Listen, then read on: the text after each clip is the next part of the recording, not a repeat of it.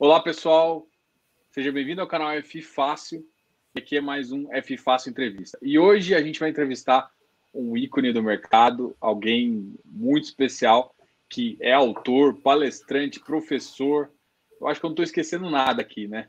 E a conversa de hoje vai ser com André Bach. André Bach, eu acho que você não precisa nem de apresentação, mas de qualquer forma, a gente ainda tem um, um mercadinho aí novo que talvez não te conheça, eu, eu vou deixar você falar um pouquinho agora. Olá, olá pessoal, boa noite. Para quem não me conhece, meu nome é André Luiz Ferreira da Silva Bassi, né, nome comprido.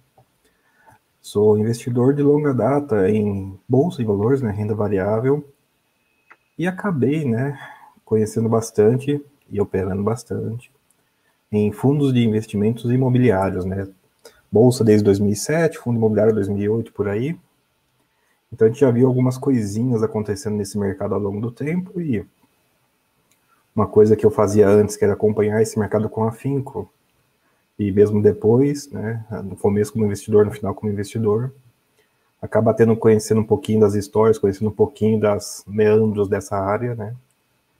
Autor de livro, como já comentado, né? De tanto falar sobre isso, acabei escrevendo um livro na área, e apesar do foco um pouquinho, né, mais pro mais pro teórico, né, o objetivo é realmente evitar que as pessoas cometam sempre os mesmos erros, né? Basta que outras pessoas cometam os erros, você não precisa repeti-los, né? Vamos aprender com os erros alheios, não com os erros próprios. E é isso, pessoal. Eu vivo dos investimentos, né? Que é outra coisa que também que o pessoal às vezes chama muita atenção, né? Eu já vivo dos meus investimentos bolsa no geral, particularmente fundo imobiliário. É, eu acho que é isso, né? Tem, mais, é, eu acho que tem você... que falar, não. Não, na verdade você já abriu o currículo aí, já abriu a caixa de ferramentas toda aí. Um currículo desse não precisa muito apresentar. E, e eu acho que uma das coisas que, que, se mostra também é que é possível. Você já vive há um, há um grande tempo já de dividendos e conta só um pouquinho para o pessoal como que é essa realidade, porque às vezes é, é, fundos imobiliários são rendas, é uma renda passiva, mas também existe atenção, atenção no monitoramento dos ativos, se continuam tranquilo, monitoramento das ações, da gestão, tudo bem. Dá uma comentada com isso, como você é, ajusta o seu, uh, seu portfólio, até em termos de reserva de emergência. Bora lá então. Seguinte, pessoal, tem uma mágica, tem uma tem uma aura envolvida aí. Nossa, vai viver de rendimento. O que, que muda na vida? Muda muito pouco. Você acaba tendo um pouquinho mais de tempo livre. Porque, de fato, ó, se a sua receita, em vez de vir de um salário, né, tipicamente de um salário, vai começar a vir da bolsa. Então, você tem que organizar as coisas da bolsa para ter uma renda relativamente estável. Não adianta, ah, pus um real na bolsa, vou ficar rico. Não, não é assim. Tem que organizar para que a bolsa forneça um fluxo de renda que permita você parar de trabalhar, primeira coisa. Segunda coisa que parar de trabalhar não é ficar em casa coçando, né? Você vai fazer alguma coisa, senão você fica maluco. A segunda parte é como investidor, né? Você sai da, do investidor, né?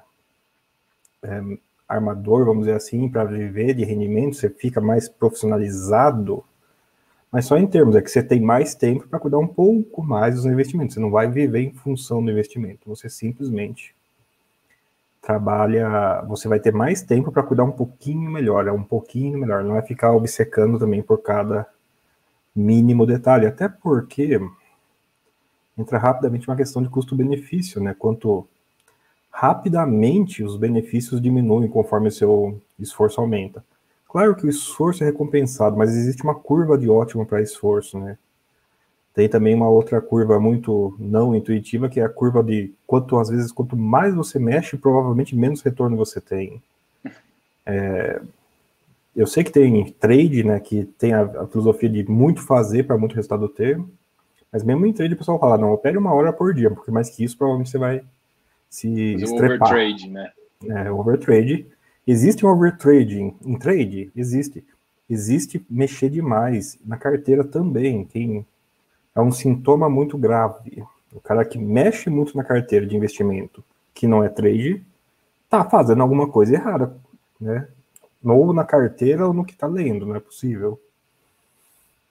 E quanto à filosofia de cuidar da carteira, na verdade, é tão simples quanto eu leio os relatórios gerenciais dos fundos que eu tenho e leio relatórios gerenciais de alguns fundos que eu não tenho. Por que é importante? É importante porque os que você tem você precisa acompanhar, pelo menos um pouquinho.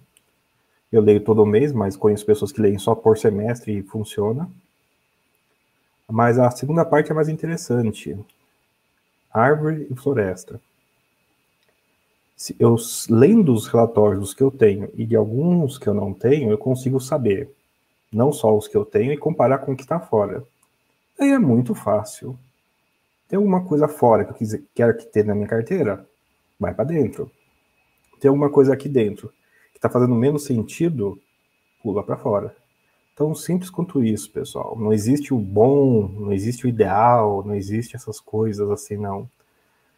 Tanto é que é, junto a produtor de conteúdo, não tem duas carteiras que batem. Não é que não, é, não bate. É, claro que vai ter um ou outro ativo em coincidência, não tem como, né? Todo mundo bebe da mesma fonte. Mas não acontece. Opa, tem um áudio aberto aqui. Não, não acontece de carteira coincidir. E tudo bem. Não precisa coincidir. Esse que é a parte melhor do mercado. Monta a carteira que vai te fazer dormir à noite. Não adianta investir. Não adianta investir para ficar intranquilo. Nossa, esse, esse, eu fico pensando nisso tem algum problema, né? Mas daí não é com o investimento, daí é com o investidor, né? Porque eu considero ou um problema ou um prazer, né? O cara às vezes pode ser masoquista, mas não admite, né? Mas um, às vezes acontece se encontrar um ou outro investidor masoquista aí. Né? Ele é sádico consigo mesmo, ele é masoquista na prática. É, sei, é, meio geral isso, mas é que a pergunta é geral, né? Não, foi, foi bem geral mesmo. E, e é no sentido assim: é, mais relatório gerencial menos home broker. Então, o home broker não é um objeto, ali é só um meio para você comprar, não é a fonte de estudo. Né? Eu acho que muita gente começa olhando o home broker como fonte de estudo. Não, a fonte de estudo está no relatório, está lá. O home broker é basicamente um objeto que você usa. Então, é esse, um, eu acho que o que você falou assim, é um dos recados mais importantes. Vamos falar um pouquinho para o iniciante aqui mais menos home broker, mais relatório gerencial. Sim, até para dar um exemplo dessa linha aí, o cara que tem a casa para compra a casa para morar de aluguel, ele passa o, todo dia no cartório, né? Porque onde compra e vende na casa na prática é no cartório, é corretor de imóveis, corretor não. Onde você negocia, onde você fecha o negócio é no cartório. O cara que compra imóveis para a vida, ele passa mais tempo cuidando das casas mais tempo no cartório de imóveis, né? Isso tem muito a ver, tem, um, tem, tem uma semelhança muito boa. O home broker é uma ferramenta para negociar coisas de casa, né? Tá literalmente no nome a funcionalidade dela. E, novamente, você está montando seus investimentos para viver no cartório, para viver em casa tranquilo, né? Com certeza.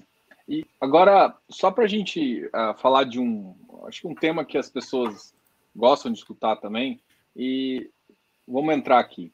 Bom, a primeira coisa é assim: tem algum setor, uh, provavelmente você vai dizer que a, a, que a carteira tem que ser um pouco diversificada. Mas vamos, vamos pegar o seguinte: vamos pegar alguns setores. Vamos pegar, por exemplo, uns fundos de tijolo. Tem, tem setores que você deve preferir tem setores que você ah, deve ter uma posição menor ou não ter preferência. Qual, qual quais são os dois setores que você gosta de alertar, tanto para o lado positivo ou pelo lado negativo? Pode ser só positivo também, se você preferir. Ah, pelo lado positivo é o setor que existe desde sempre, né? O pessoal às vezes pretende achar o investimento da vez e não percebe que aquelas coisas que existem há muito tempo são um indicativo em si mesmo de permanência, são um indicativo em si mesmo de uma coisa boa, né? Eles vão existir, né? Se eles existem há 20 né? anos, né? Perpetuidade. Eles existem há muito tempo, a chance é que eles continuem existindo por muito tempo. Então, é, escritório e logística, pessoal, existe desde, desde que, né, Revolução Industrial. Eu sei que vai e volta de vez em quando, depende do ciclo econômico, ciclo de laje não é muito é, sincronizado com, sim, com o ciclo de logística. Mas galpão, abril, galpão de estocagem, existe, pessoal, desde sempre. Escritório, existe, desde sempre. Então, na positiva, vamos focar um pouco nos setores que existem. Sair um pouquinho daqueles setores né, que são, são mais recentes, que chamam atenção, mas que talvez não sejam tão factíveis assim como uma estratégia de longo prazo. Então, foca naquilo que existe, né, no lado bom, naquilo que existe há bastante tempo. E do lado negativo, porque tem armadilhas. Não que o setor é ruim, mas que as pessoas se dão mal nele, né? Aquela. Não é, no, não é a ferramenta que é má, né? Mas as pessoas às vezes abusam da ferramenta mesmo. Fundos de prazo, de cara. Pessoas se explodem. Existe uma, existem poucas maneiras de perder muito dinheiro com fundo imobiliário. Perder muito dinheiro mesmo. Uma delas é fundo de prazo, as pessoas erram enormemente operação de fundo de prazo, compra quando não deve, vende quando não deve também, é muito, é muito pé trocado fundo de prazo. E daí tem os fundos de desenvolvimento que não são triviais. Hoje tem fundo de desenvolvimento que é contínuo, ok, dá para tolerar mais fácil. Agora, juntou desenvolvimento, que é um setor, comprar com fundos de prazo, que é uma característica, juntou os dois, fundos de desenvolvimento desenvolvimento de prazo, eu já vi gente perdendo dinheiro da vida. De novo, não porque o setor é ruim, mas é muita análise pé trocado que o pessoal faz nesses daí. Até porque eu sei que são métricas muito, com, muito comuns, o dividend yield, né, olhar o rendimento em relação ao preço. Eu vejo muito o PVP, né, o preço versus valor patrimonial. Daí vem a história. Em fundo de prazo, essas duas métricas são perniciosas, são negativas. Elas vão dar a indicação pé trocado total. Eu acho que é isso, né? Nas positivas, na negativa, é por aí. Hoje em dia eu tenho muito fundo de papel, né? Que é um setor novo em fundo imobiliário, mas aquele é o equivalente ao bancário do mundo real, né? É um pseudo bancário. E banco também existe, né? Desde muito tempo. É, esse, esse, de papel que a gente chama ali de crédito é realmente o mercado.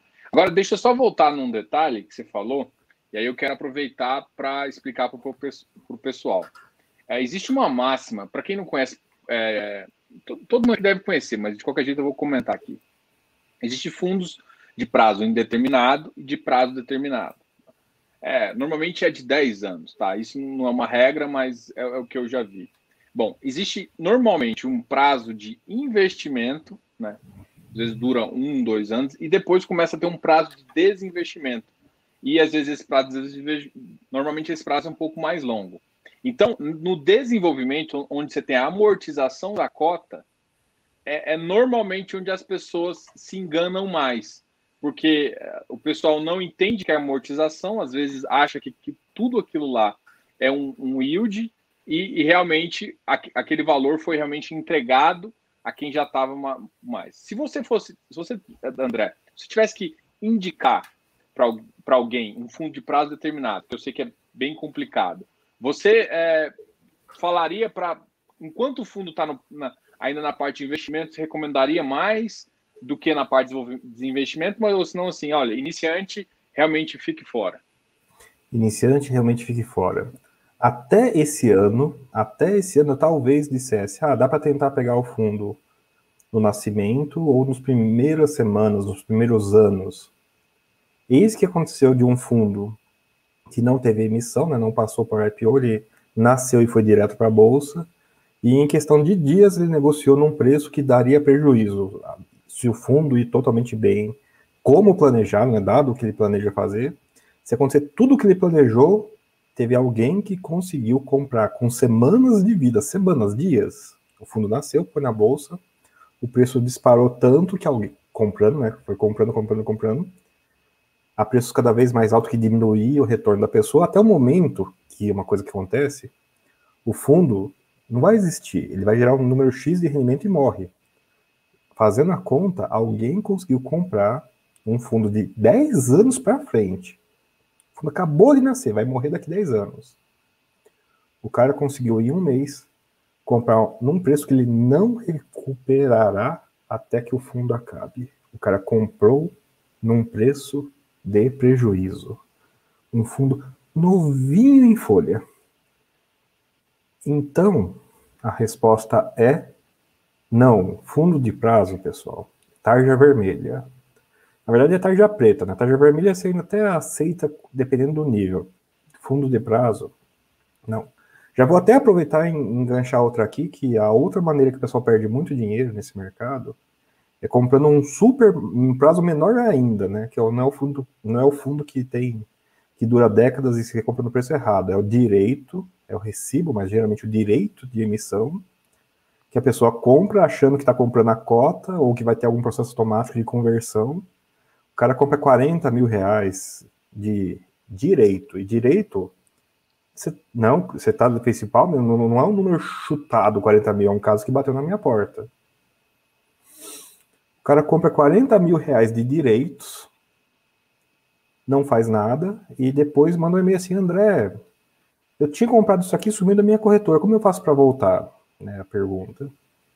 Ou quando eu já, já conversei com o gestor, o gestor também recebe esse tipo de e-mail aí. Como é que faz para voltar? Não, mas eu, eu, não, eu não sabia, né? Eu não sabia que tinha que fazer isso. A bolsa, pessoal, não tem manual. A bolsa você tem que estudar antes de fazer. Então existe sim de você comprar 10 mil, 20 mil, 30 mil, 40 mil reais, para que daqui um, dois dias ela vira, puf, desaparece, sai da conta. E o que, que você faz para recuperar? Nada. Nada. Você perdeu dinheiro. Já vi gente já comprando, feliz, mandou e-mail é... assim, foi o último dia de negociação. O cara mandou e-mail, deu sorte esse caso, ele ainda mandou e-mail no último dia. Nossa, eu ouvi falar que vai parar de negociar. Como assim? Né? A dúvida da pessoa. Eu falei, não. Daí expliquei, né, que ela tinha que exercer ou não. Deu sorte que ela tinha o dinheiro para exercer. Se não tivesse, tinha perdido também. Era o último dia, né? não tinha nem como sair da posição. Aconteceu isso aqui no canal, por exemplo, eu falei um pouquinho do RBRF 12, né? Ele tinha dado, ele ainda foi um caso atípico, porque eles mudaram no meio da, da, da no meio da oferta, eles mudaram a precificação. Eles saíram de 110 e jogaram para 93, né? Aí, ele mudando essa precificação, e aí teve o RBRF 12. Durante. Aí, aí eu, eu falando, gente, olha, o BR tá, tá, estranho, o mercado tá, tá assim. E aí, depois, nos comentários, pode até procurar lá, quem tiver curiosidade, você vai ver que teve gente que me perguntou, mas eu vou voltar? O, o, o RBRF 12, cadê ele? Sumiu aqui, o que, que eu faço para voltar? Gente, é direito. Você ganha o direito, quem é cotista, e alguns podem negociar. Negócios, você, igual ele falou, não negociou, não exerceu, e, e você está comprando um direito, você não está comprando um dever. Se é um direito, você pode exercer. Então, você tem que partir de você a decisão. Então, gente, e aí uma outra dificuldade que, que eu acho que talvez você encontre também é que, por exemplo, cada pessoa tem uma corretora, né? E cada corretora existe um método diferente. E por mais que eu às vezes conheço uma ou duas ou três, é, é, eu sei que não é maldade falando isso, pessoal, mas não, eu não sou a pessoa mais correta para te responder, porque tipo, eu, eu tenho quatro, três corretoras que eu conheço o procedimento. Se você me perguntar de uma que eu não conheço, não adianta, eu não vou saber. A melhor forma, quando você comprar um direito, você tem que saber primeiro como funciona nessa corretora, né? Eu não sei se você ainda tem. Além, ou seja, tem a dificuldade de não entender o papel, e tem a dificuldade também, que você comentando aí, de não entender o procedimento para exercer. Sim, sim. E assim, cada corretora é diferente, algumas corretoras estão mais automatizadas, algumas menos. E o engraçado é que às vezes estar mais, estar mais automatizado não ajuda, porque ah, tem a, tá ficando comum agora nas emissões de fundos imobiliários, né, na criação de novas cotas de fundo imobiliário, ter uma fase chamada montante adicional, que tem que mexer na tela, para a tela aceitar um comando extra, né, que antes não tinha. Então, não só é diferente entre corretoras, como cada emissão é um universo de procedimento dentro da emissão e como as corretoras reagem a esses universos separados é outro universo separado ainda. Então, às vezes, uma coisa que funcionava deixa de funcionar e vice-versa. Terrível, terrível, é, terrível. por exemplo, montante adicional é uma coisa que a maioria das pessoas não tem observado que pode exercer e não tem limite. Por exemplo, você tinha, eu vou, vou citar um exemplo aqui que já passou, Iridium, por exemplo. O Iridium é um, é um queridinho do mercado, é um fundo de crédito. Eu acho que ele terminou, inclusive hoje, às quatro horas. Ele tem montante adicional. Você, no montante adicional, você, você tem o direito de X cotas, depois 33%, vai exercendo. O montante adicional, você pode colocar qualquer valor. Você pode colocar, tipo, um milhão, mesmo, desde que você tenha, claro, direito. Ou seja, no montante adicional, você não tem limite. Você pode ser rateado. Até hoje eu também não vi muito, mas é uma outra oportunidade para que as pessoas às vezes não não estão conhecendo, né? Você, você já chegou a usar algum montante adicional nesses, nesse último mercado? Já cheguei a usar e já fui rateado duas vezes. E para minha tristeza, né, onde tem rateio, tem gente operando rateio, pedindo mais dinheiro do que tem, esperando receber menos. Pessoal, quando vocês põem, pedem numa emissão uma certa quantidade de cotas, seja na preferência, ou seja no montante adicional, seja na oferta pública, seja em qualquer fase. É que a gente não pensa assim, mas aquilo é uma nota promissória, um cheque. Corretora, tá aqui um cheque em branco, onde você vai me entregar tantas cotas como eu pedir. Eu não sei quantas cotas são, por isso que o cheque está em branco. Depois que você conseguir as cotas, você preenche o valor e manda lá no banco sacar. Pessoal, emissão é coisa seríssima. Pedir quantidade em emissão na preferência, na fase pública, na fase montante adicional, é, é isso. Você está se comprometendo. Você já comprou, você não sabe a quantidade, mas você já se comprometeu a pagar. Então, quando você pode pedir um milhão, como você falou no montante adicional, sim, desde que tenha o valor. Ah, não, mas meu, meu assessor me falou que seria um rateio de 20 para 1, então eu pedi 20 vezes. Eu vou reclamar com a corretora. Pode reclamar, cara. Você, você, você faliu. Você faliu. Faliu você, faliu sua família, faliu seus. Faliu todo mundo que estava com você. Porque você comprou uma coisa, comprou uma coisa, e a corretora vai atrás de você, como se fosse banco. Vai protestar, vai sujar o nome, vai protestar vai atrás de salário, vai pegar carro, vai pegar telefone. É, telefone hoje em dia não pega, não é tão, vai, mas pega casa, já vi gente perder casa, cara. Imagina, a pessoa vai participar de uma emissão e perde a casa da família. É um risco que você está sujeito, é um risco que você está sujeito. Se você errar um zerinho na hora de preencher a emissão. Tudo bem, se você erra um zero no home broker, a chance de você corrigir é alta, porque se no mesmo dia você vende, no mesmo dia o corretor te liga e vai. A emissão, não, a emissão leva quatro, cinco dias para correr o processo, então não tem como reverter no meio do caminho. A emissão, às vezes, leva poucos dias para liberar a cota para negociar, mas já vi emissão que levou nove meses para liberar. O cara teve um débito na conta da corretora, cheque especial 1% por dia, ficou nove meses para liberar a cota e conseguir vender. Esse cara faliu. Esse cara já faliu porque a cota nasceu em baixa. Mais um mês que ele ficou pagando um cheque especial absurdo de corretora, ele faliu mais ainda, né? Não tinha chance. Eu sei que hoje em dia é fascinante. Eu sei que esse conselho provavelmente não vai alcançar justamente a pessoa que precisa, né? Que a pessoa se explode sem ouvir o conselho normalmente. Mas para aqueles que praticam, a gente pode falar isso agora. Quando os rateios começam, geralmente o mercado está em alta, está todo mundo eufórico. Eu participei da emissão, fui rateado e vendi com lucro, mas eu quero ter esse lucro, então eu vou no próxima emissão eu vou pedir mais para conseguir um pouquinho mais para um, conseguir tentar manter o lucro. E vira uma bola de neve até o momento que você, ah, era 20 vezes e você foi rateado só duas, ou o que já aconteceu. Ah, era pedir 20 vezes para receber um e recebeu as 20 vezes. Se explodiu para a vida, se explodiu para a vida.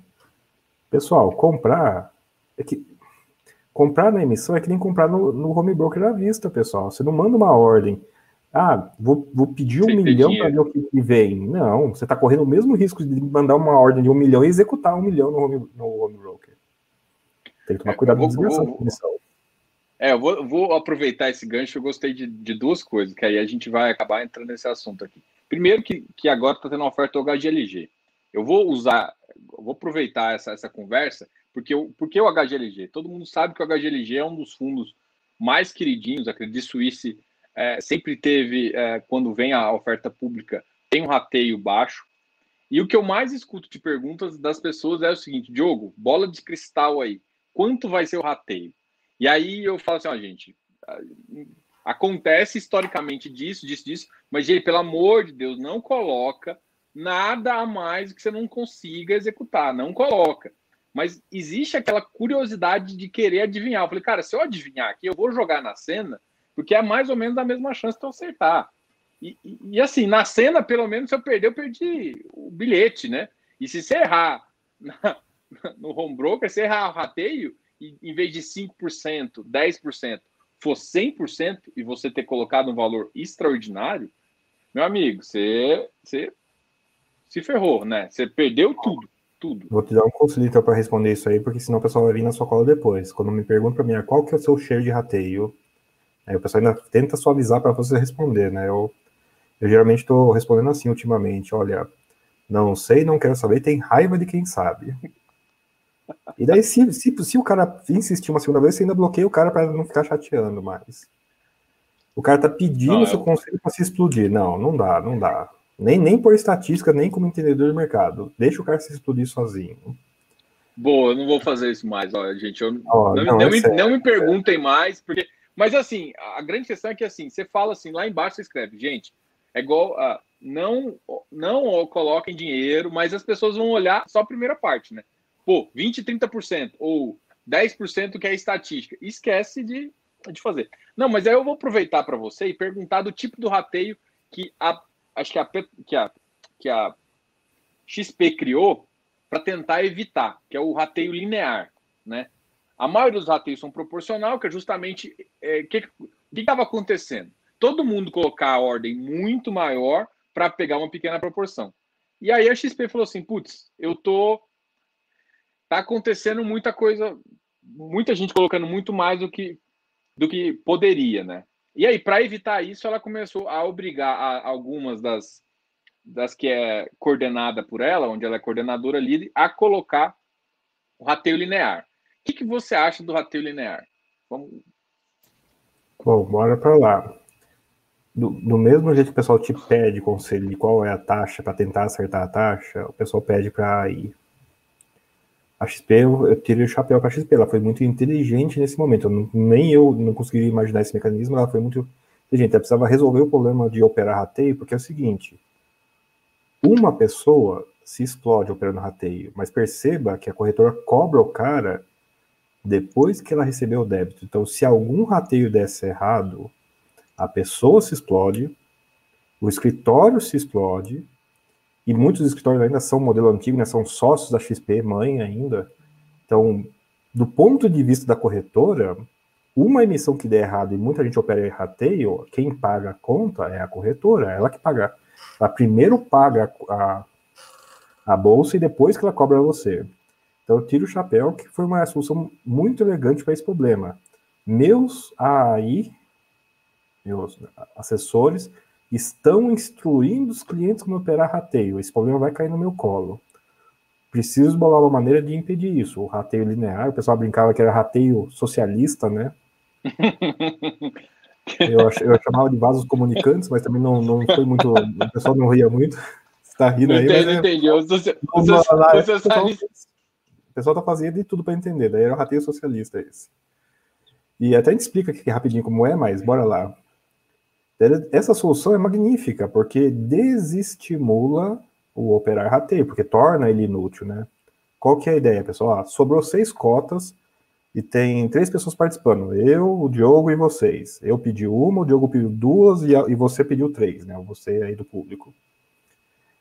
Se é seis cotas e é o rateio antigo, acontece o quê? Eu pego uma, sou satisfeito, pego, o Diogo pega duas, você pega três, beleza. Agora, vamos supor que está todo mundo operando rateio. Eu peço um milhão, o Diogo pede dois e você pede três. E de novo só tem seis cotas. Como é que é distribuído? É assim, ó. Entrega uma cota para cada um. Nessa, desse jeito mesmo, uma para cada um. Eu estou satisfeito, estou fora do, do exercício. Sa tinha seis, sobrou três, três. Entrega para o Diogo, entrega para você uma cota cada um. Diogo foi satisfeito. Diogo, minto, desculpe. Misturei tudo, voltando. Eu, uma, Diogo, duas, público, três. No rateio normal, entrega uma para mim, duas, três proporcional. Eu pedi agora um milhão, Diogo pediu dois, e o cara lá pediu três. Vocês pediram três. Entrega uma cota para cada um. Sobrou três cotas. Entrega uma cota para cada um. Não sobrou cota nenhuma, acabou o processo. O rateio linear, ele vai preenchendo as ofertas de baixo para cima até que elas ou sejam satisfeitas, né, as menores sejam satisfeitas, atende os pequenos primeiro, na prática, atende de baixo para cima, atende muitos pequenos, e se as cotas acabar no meio do caminho, acabou. Todo mundo recebeu uma quantidade mais ou menos igual, e por isso que ele é linear. Ele é linear pela quantidade de pessoas e não pela quantidade de cotas, né? É um pouquinho diferente do proporcional, que é proporcional ao pedido. Como a gente não fala a, a frase completa, talvez fique um pouco místico para o pessoal que está começando, né? O rateio normal, o rateio proporcional ao pedido, então, quanto mais você pede, mais você recebe, incentiva o pessoal a operar rateio.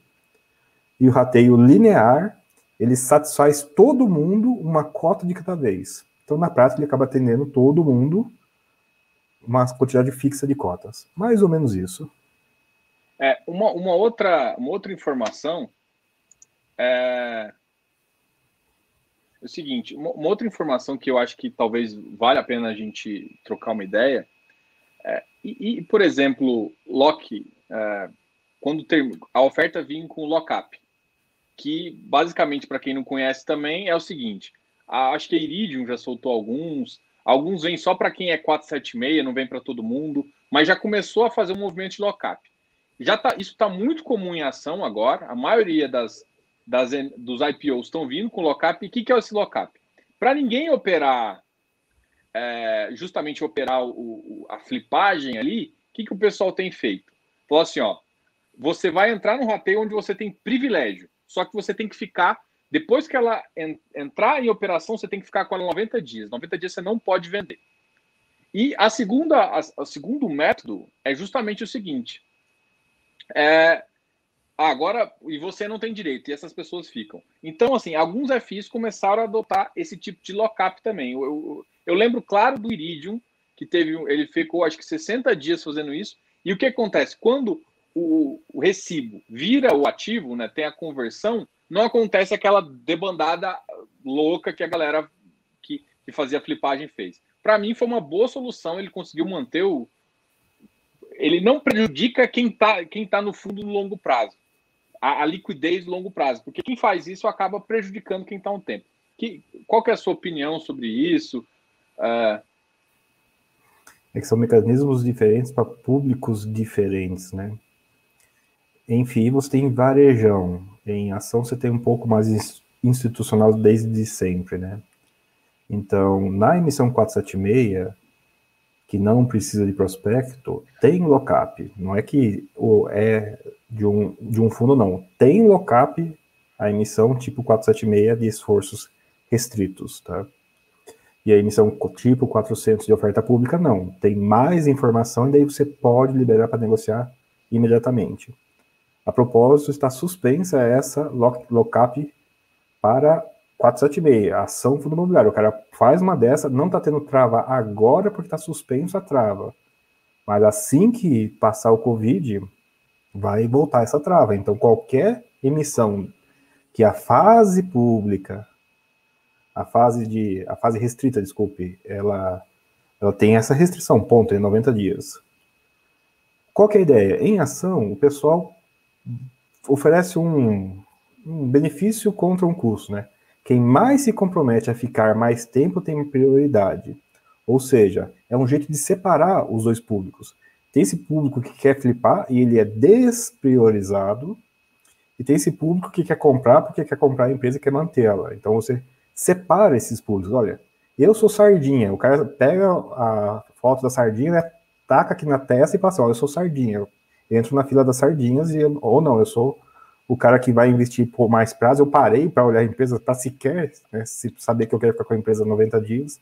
Então eu entro na fila 90 dias que é atendido primeiro. De novo, é um mecanismo para separar os públicos e, dado que é preferível o cara fundamentalista e não a sardinha, você dá, uma, você dá prioridade a quem se compromete a ficar mais tempo, 90 dias, 45 dias, né? São intervalos de 15 dias que eu tenho visto, mas não tem regra nenhuma que eu me lembre. Enquanto que quem, ah não, eu só aceito entrar nesse caso se eu tiver liquidez desde o dia 1. Ok, entra na fila aqui do atum e vai, vai ser, você vai ser o último a ser atendido, infelizmente. Fundo imobiliário é para varejo. É já não tem essa separação de público. Então você é o mecanismo tem que teve que ser diferente, teve que ser criado um mecanismo diferente para lidar com isso. Qual que é o perigo, né? Um, um passo, dois passos à frente, um para trás, né? O XP pôs o rateio linear, usou por um tempo e alguns começaram a usar também. Daí foi criado o tal de montante adicional, só que montante adicional está usando o rateio antigo, né? Então, a, o operar rateio que ficava para a fase pública já tem gente operando rateio no montante adicional. E daí as emissões não estão chegando na fase pública, o que só piora o problema, né? Olha, eu queria comprar cotas na fase pública do Iridium, do Hectare, seja que for, qual fundo for. Ele tem montante adicional. Opa, talvez não chegue na fase pública, as cotas acabem antes da fase pública. Porque costuma ser isso, né? Tem o período da preferência, preferência 1, preferência 2, e sobra cotas, né? O até chama de sobras mesmo, vai para a fase pública. Não, agora que tem um, uma fase dentro das preferências, em que você pode pedir uma quantidade a mais, né? Sem limite, as emissões não estão chegando mais na fase pública. E isso distorce novamente as pessoas. Não, o único jeito de participar da emissão é comprando um pouquinho de cotas, uma cota que seja do fundo, é para ter, tá, tá com o pezinho dentro, né? Participar da preferência, tem que ter, na verdade, tem que ter, um, tem que ter pelo menos umas 20 cotas. Uma, tem uma matemática envolvida aí. Mas põe o pé para dentro, participa da preferência, participa da montante adicional.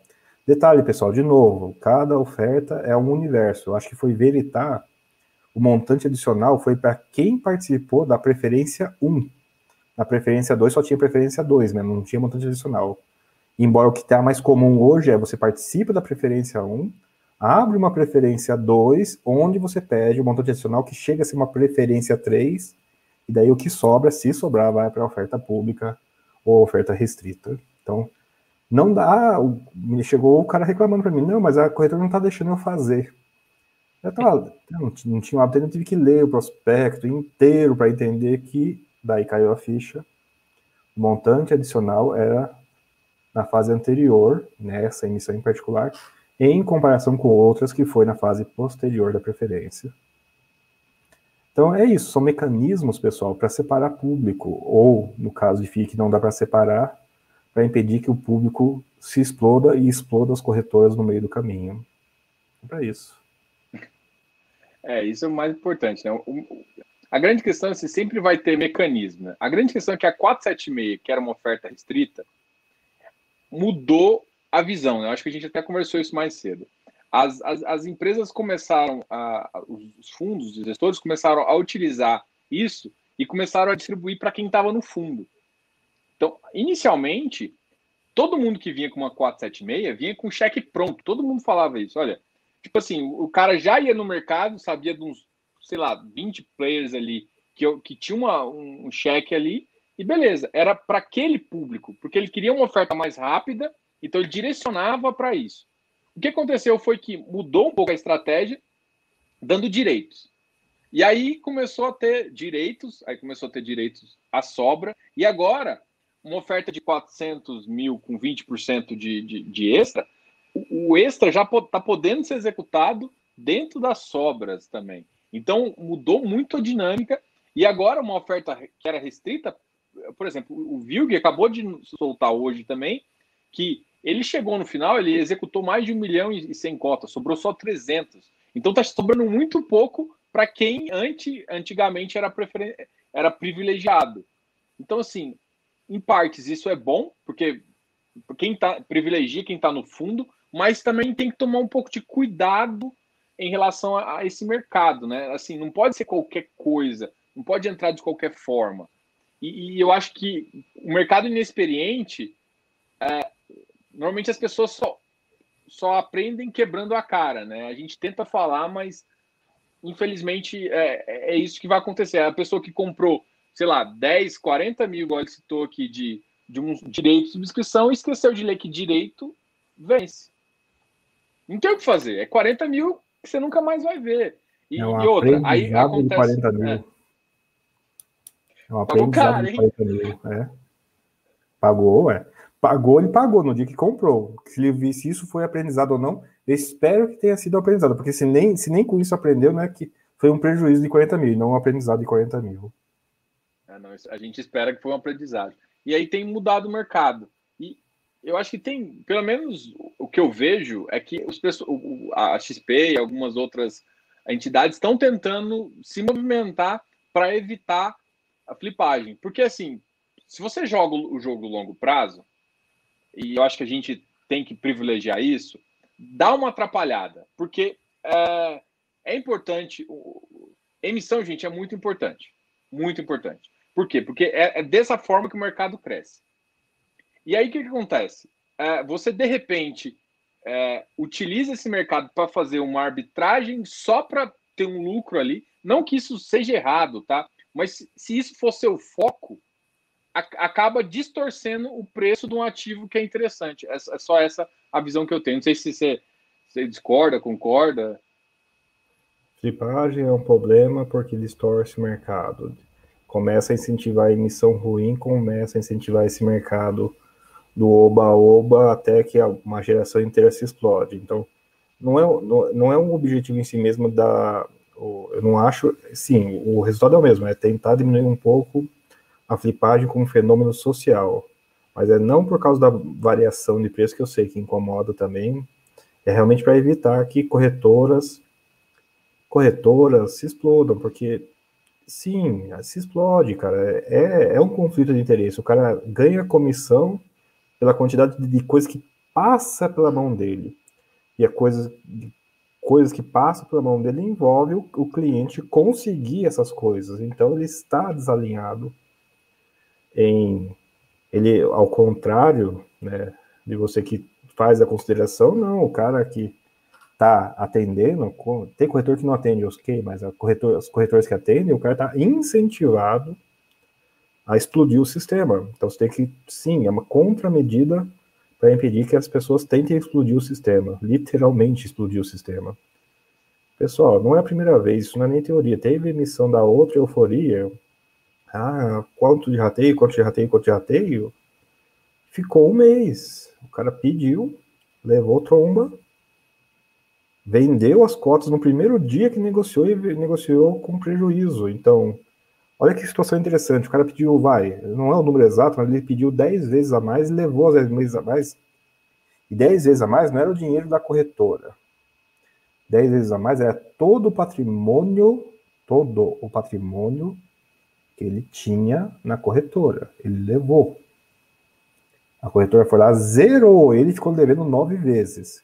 Cheque especial sobre nove vezes tudo que ele tinha na corretora abriu o mercado, sai vendendo essa posição também, né? Vai zerando tudo que o cara tem. Zerou o fundo, abriu com mais de menos 10, mas só menos 10 para simplificar, então ele perdeu, né? Perdeu todo o dinheiro só nessa uma operação. Por quê? Porque abriu na negativa, menos 10 vezes 9 e perdeu 90 mil.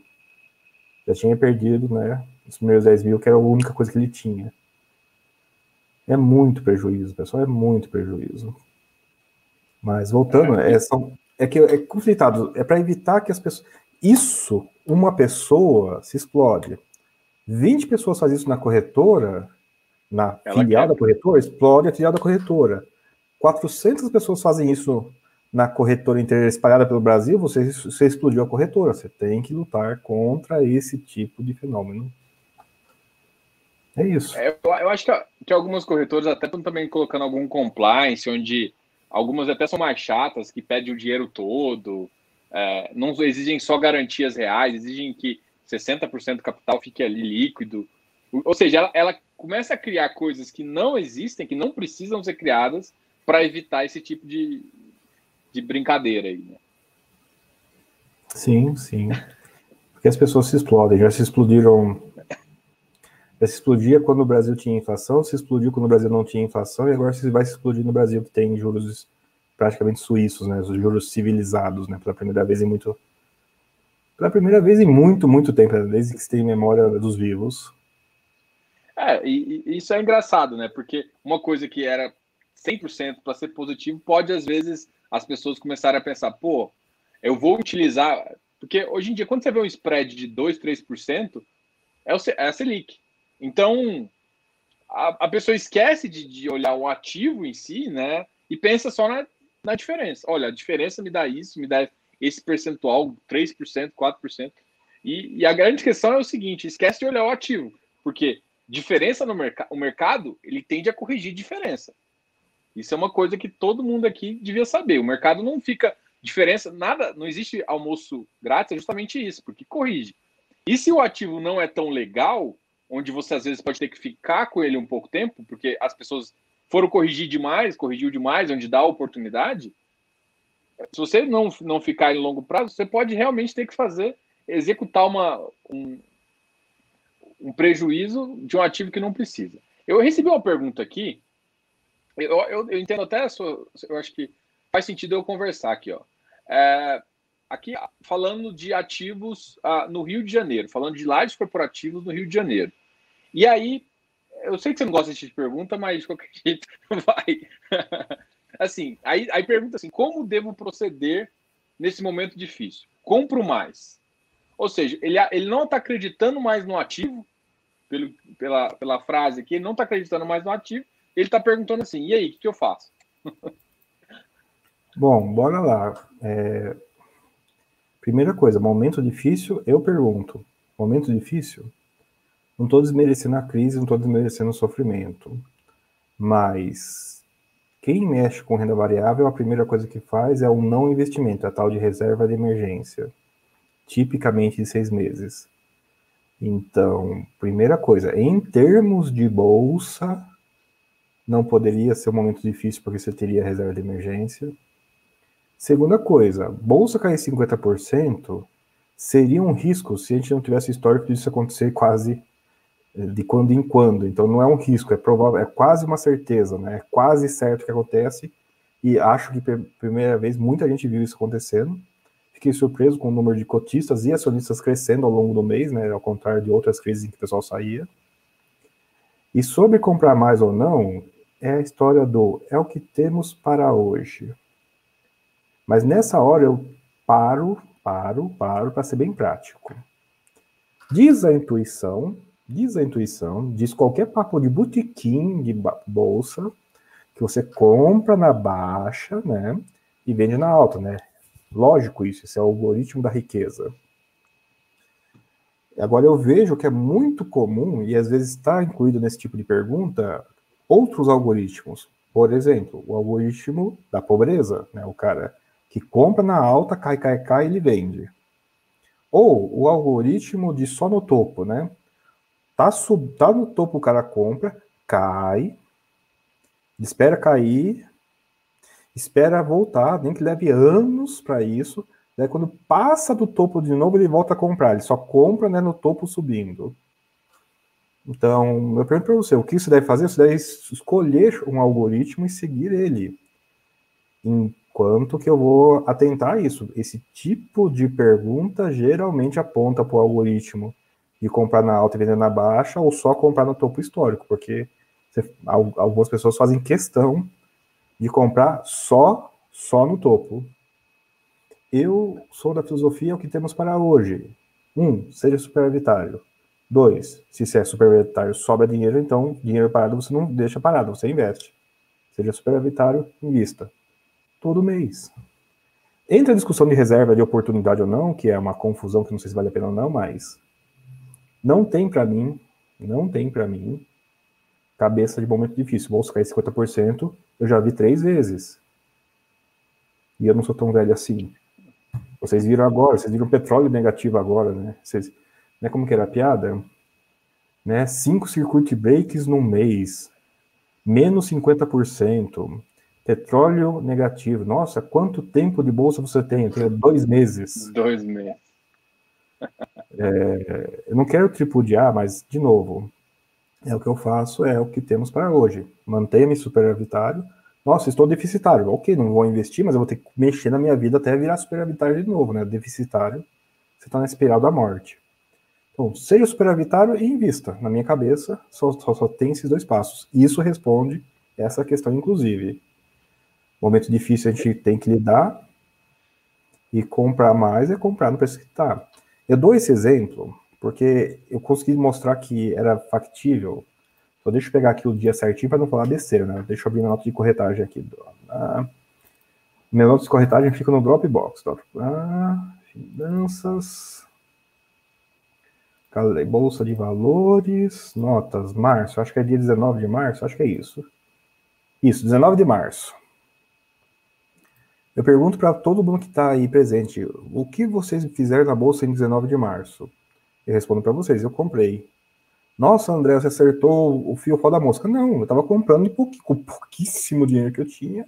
Caía rendimento na conta. Nossa, caiu rendimento na conta. Vai lá e comprava. Coincidiu de nesse dia, eu abri o home broker, tinha dinheiro, velho. Ah, quer saber, ó? Pum, comprei.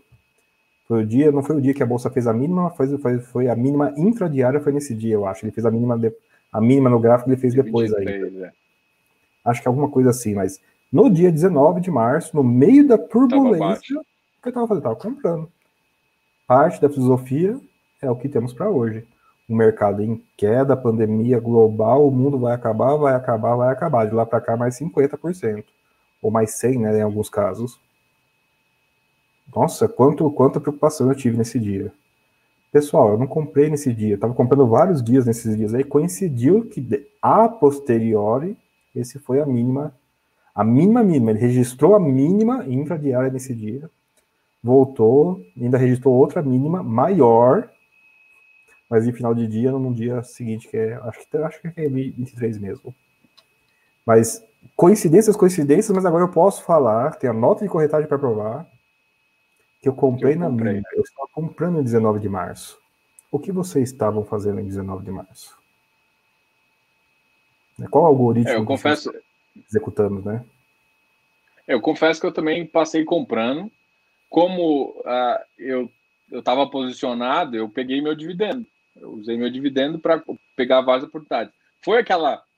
Uh, se eu pudesse. É claro que a gente. É muito fácil ser engenheiro de obra pronta, né? Se olhar para o passado e falar assim, nossa, eu podia ter colocado cinco, mas não é assim que a gente faz na vida real. Se fosse assim, eu tinha um dinheiro aqui e comprei. E no próximo mês eu tive mais um pouquinho, comprei mais um pouquinho.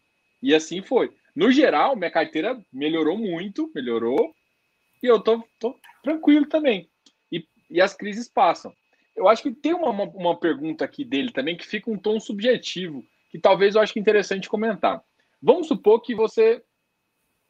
É, a gente até conversou, acho que não sei se foi agora ou mais cedo, que é aquela. Aquele assim, você tá. Você tem as suas. acompanhamento das suas árvores ali, né? E aí, de repente, você vê que a árvore ali do lado que você olhou é melhor. E aí, você fala assim, eu vou trazer ela. E às vezes você está sem um recurso.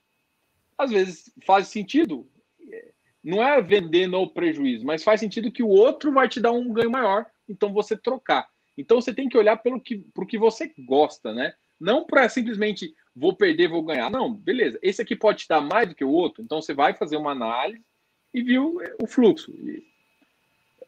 Sim, é, me, me, me corrige se eu estou errado aqui, porque não, eu tenho essa visão é que às vezes, às vezes pessoas. Às vezes a é pessoa tem medo certo, também de. É, às vezes a pessoa também tem um medo de falar assim, putz, eu, ele segura uma posição que ele não acredita mais.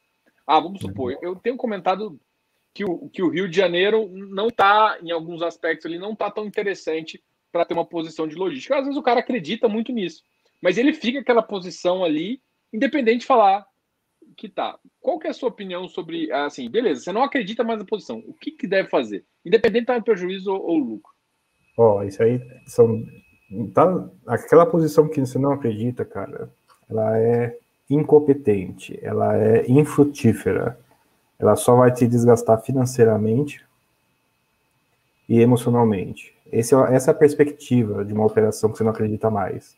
Ela te esgota financeiramente, ela te esgota emocionalmente. Daí eu vou dizer para você, você é masoquista, né? A pessoa geralmente é masoquista por manter uma posição que desgasta ela financeiramente e desgasta ela emocionalmente. Acho que lá na comunidade da base, o pessoal fala assim, né? O pessoal fica sentado em cima do prejuízo esperando um empate. Já tem estudo atrás de estudo atrás de estudo que diz que isso é a pior estratégia possível. Tem uma posição que negativou ao longo do tempo, isso é importante ao longo do tempo ela ficou horrorosa, não é que ela ficou ruim, ela tem ficado horrorosa para você sair, porque às vezes recupera mesmo. Mas o pessoal às vezes escolhe o momento né, mais horroroso para sair ou espera o empate que nunca chega. O problema é isso aí, metade das operações nunca volta do empate. O cara conseguiu realmente comprar num topo que leva meia década que seja, já ele voltar para o topo significa que ele está 50% atrás só por causa da inflação. Então não, não voltou, na verdade. Teria que voltar muito mais para sequer empatar. Então, a operação que está horrorosa, horrorosa, pula fora. E daí vem, daí vem que isso não é sem contexto, essa frase, essa recomendação. Em trade, em trade puro, né, aquele trade realmente bem, bem, bem elaboradinho, tem o stop gain e stop loss, né? Ah, se cair até aqui eu saio, não importa o, o gatilho de sair é preço, preço para baixo. Se ele passar disso aqui, eu saio no lucro, né? Não importa qual que eu acho, ele vai nesse lucro. Você pode, ok, fazer um trailing gain no, na subida, mas o stop não. O stop você tem que levar a sério. No trade, você tem stop gain, stop loss. Em investimento mais contínuo, você opera muito mais esse, esquema de põe para dentro alguma coisa que você acha que está legal, expulsa aquilo que está horrível. Não é só ruim, é horrível. Por quê? Porque, de novo, tem que ter um pouquinho tolerante, pessoal, com o vai e vem de preço. Não pode acreditar que seu mercado é um bom guia. Você não, não entrega você não entrega a condução do ônibus, aquele cara que está tão embriagado que não consegue virar da esquerda para a direita andando, muito menos né, na direção. E você não entrega o controle financeiro das suas decisões financeiras para um mercado que faz menos 50 e mais 100 em dois meses. Não é inteligente. Não é nada inteligente. Então você tem que ser relativamente tolerante. Mas o que eu faço mesmo para ajudar o pessoal é o seguinte: até do exemplo da minha vida pessoal. Eu tenho dois terços da minha carteira que é bem buy hold mesmo. Um ativo entrar lá leva semanas, leva meses. E para sair de lá, tem que sair com um motivo horroroso. Eu tolero muito mais idas e vindas aqui, porque lá, na verdade, é uma carteira mais qualitativa mesmo, né? Menos preocupação com preço. Separo, que é um pedaço grande, não recomendo, eu recomendo que seja muito menor, um terço da minha carteira para trade. E nessa aqui eu me permito sim trocar, entrar e sair de posição muito mais rapidamente. Só que aqui eu prefiro aquela posição aquela posição que eu acho que naquele momento vai dar um retorno, seja por trade de valor, seja por deslocamento de preço, seja por causa que emissão distorceu, seja por que for. Eu vou ter aqui as minhas 6, 7, 8 posições que eu viso ter algum resultado positivo. Ah, preciso entrar numa, preciso sair da outra? Vai sair a que tem menos retorno. A que está horrorosa, obviamente que vai levar o tiro. Lucro, prejuízo, não entra na conta. Você tem que manter consigo as pessoas boas e os investimentos bons. Se você acumular um monte de investimento ruim na sua carteira, não será surpreendente que você vai ter um resultado horrível na bolsa, né? Então tem que ser um, tem que ser, tem que ser lógico nessas horas. Você tem que fazer coisas que façam sentido. E entre elas, na carteira de investimento, ser, ser tolerante até com idas e vindas, tem que ser qualitativo e na trade, ou trade de valor, que, é, que envolve mais preço, sim, você tem que manter apenas as posições que você acha tem chances positivas e não está nessa listagem de operações com chances positivas voltar. Voltar não existe em trade. Né? Quem, quem muito espera voltar acumula posições perdedoras não raro, né, tem um resultado perdedor na bolsa. É meio, e a pessoa ainda fica um pouco surpresa, é, meio, é bem interessante o processo mental aí nessa hora. É aquela, você até comentou um pouquinho, né? Entra uma espiral ali de não, vai, vai voltar, vai voltar e, esquece 100% que o ativo, na verdade, ele tem que ser o bem maior, né? Se você é, se faz sentido estar com você, você continua. Mas o que eu gostei do que a gente comentou aqui foi justamente o seguinte: é, muita gente, eu escuto de muita gente quando eu, quando eu falo que às vezes eu faço uma gestão ativa, que ah, é errado. E, na verdade, eu tenho uma opinião assim, cara, não existe. Eu acho que você comentou isso também mais cedo. Não existe certo e errado. Existe estratégia diferente. É, o Diogo de 2014, 2016, não faria no mercado de 2014, 2016 uma parcela de trade. A partir de 2018, 2019, eu já enxergo mais oportunidade e eu tenho uma experiência maior em tanto lidar com lucro quanto com prejuízo, que às vezes acontece, é natural. E eu sei lidar melhor. Então, é, eu queria que você comentasse um pouquinho que, desse, dessa questão, né? As pessoas, às vezes, como, é, por não conhecerem, porque hoje em dia você tem um pouco de valor em trade de FI. Não é o, não você não deve buscar e aqui eu tenho que ter muito muito medo de você iniciante começar a pensar nisso. Você tem que pensar no buy and hold, mas alguém é, não, é, não é fazer só flipagem, não, é você entender o valor do mercado e, e realmente conseguir fazer alguma coisa. E, e aqui o, o, André faz um pouco de, de, de giro da carteira, né? Sim, sim. Já volto aí, mas bem rapidinho. O artigo de mais escasso, que mais valor tem, é, a gente diz que é tempo, mas na verdade em bolsa é espaço mental. Você só consegue pensar no geral uma coisa por vez, você não pensa duas coisas por vez. E se você está com o seu cérebro ocupado, rodando sem parar, pensando num investimento ruim, você não está gastando tempo no investimento bom. Então, manter o investimento ruim tem esse fenômeno também, ele te cega te cega, é uma viseira que mantém você na rota do investimento ruim. Tem, novamente tem que ser lógico, tem que gastar tempo com os investimentos bons e com um pouquinho de análise das coisas que estão para fora, para você saber se você tem alguma coisa para incluir. Sobre o trade, é que eu, é uma visão meio geral minha que é o seguinte: trade é mais ou menos como um filtro. Eu não quero dizer que é, tem talento, mas se 100 pessoas tentarem fazer trade assim do nada, do além, provavelmente muitas poucas vão ter sucesso de médio prazo. É claro, no primeiro dia é aleatório o resultado, né? Mas o resultado realmente grande vai ser muito contínuo. Poucos. Contínuo. Você tem que, você tem que na média, né, ser bom. Você não precisa ser nem no, não adianta ser bom no primeiro dia. Você tem que ser mais ou menos bom muitos dias. Daí tem um livro fascinante. É o que a gente chama de consistência, né? Sim.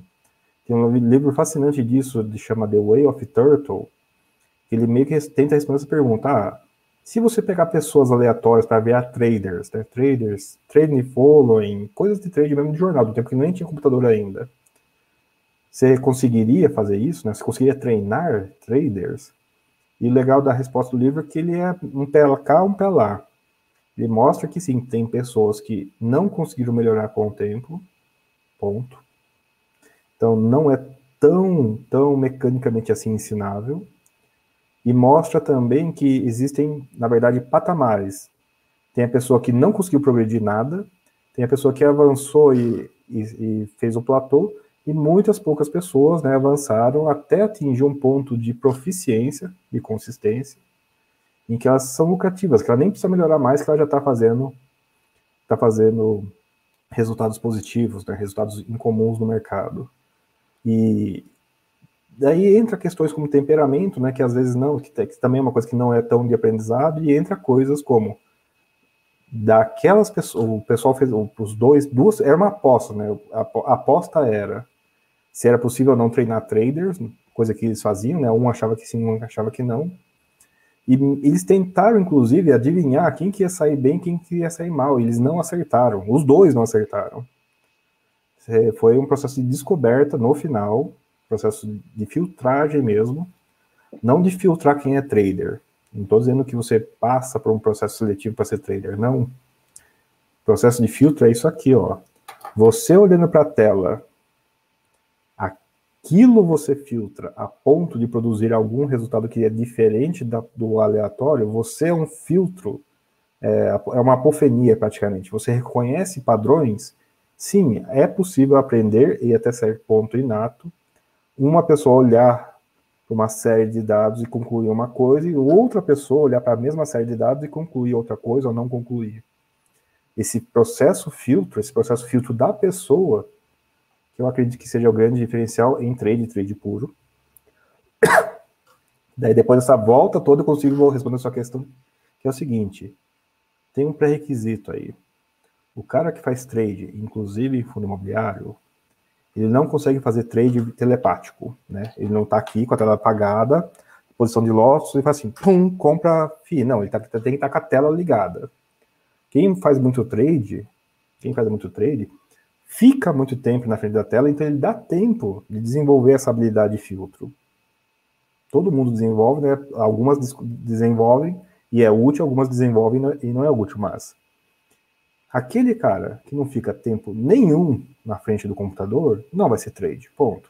Ele até pode fazer um trade de valor, mas é com, eu até fazia isso com o mercado fechado, eu trabalhava, estudava, não tinha nem como fazer dá para fazer trade só com o mercado fechado. Eu não estava olhando o gráfico, eu estava olhando outras, outras métricas. Mas no sentido moderno de fazer trade, o primeiro requisito é: você tem tempo de ficar com o nariz no, na tela o dia inteiro para sequer, sequer aprender a fazer o, o, procedimento?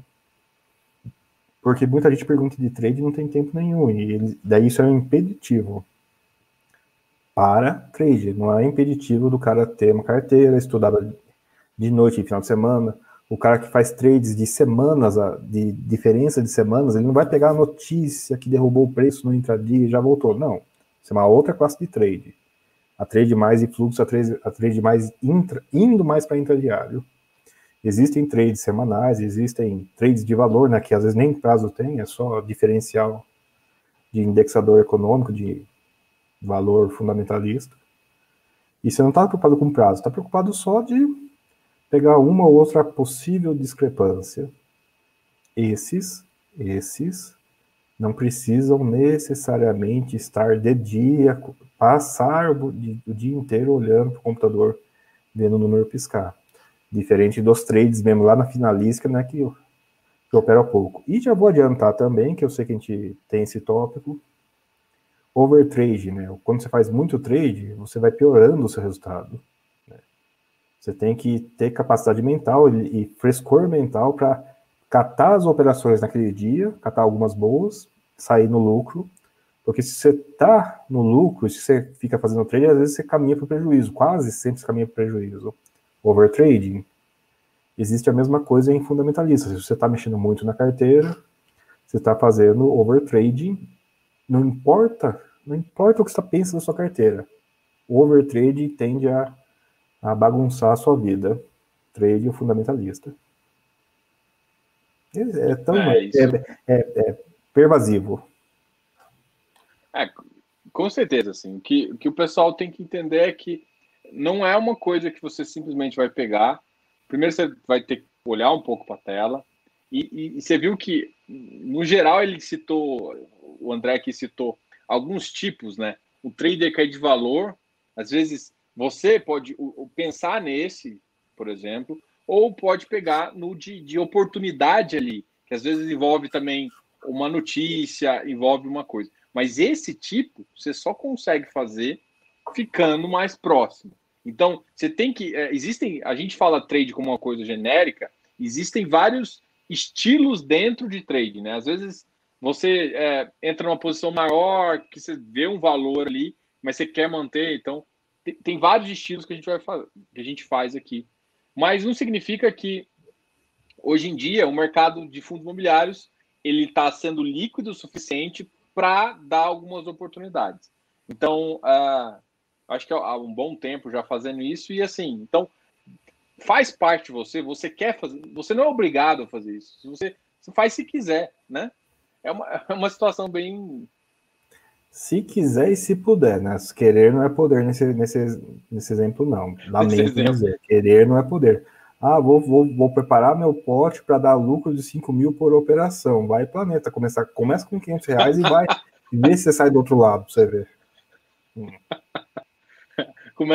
Aí já começa a querer ganhar lucro de 5 mil, né? Isso daí tá bem demais. É, vamos falar um pouquinho de, de crédito, da carteira de, de, crédito. Qual que, que, que você acha de, de crédito nesse mercado? Eu acho que a gente teve uma conversa mais cedo e eu queria conversar é, passar essa, essa visão também em termos de. A gente comentou um pouquinho de crédito corporativo, crédito pulverizado, até comentou também do, que, que atualmente você prefere um, um ativo. Eu não estou falando aí de corporativo ou pulverizado, mas eu estou falando de um, de um high yield aí, porque ele consegue entregar uh, um valor um pouco diferenciado para você. Vamos falar um pouquinho desses dois tópicos? Tá, bora lá. Crédito, SRI, LCI, essas coisas.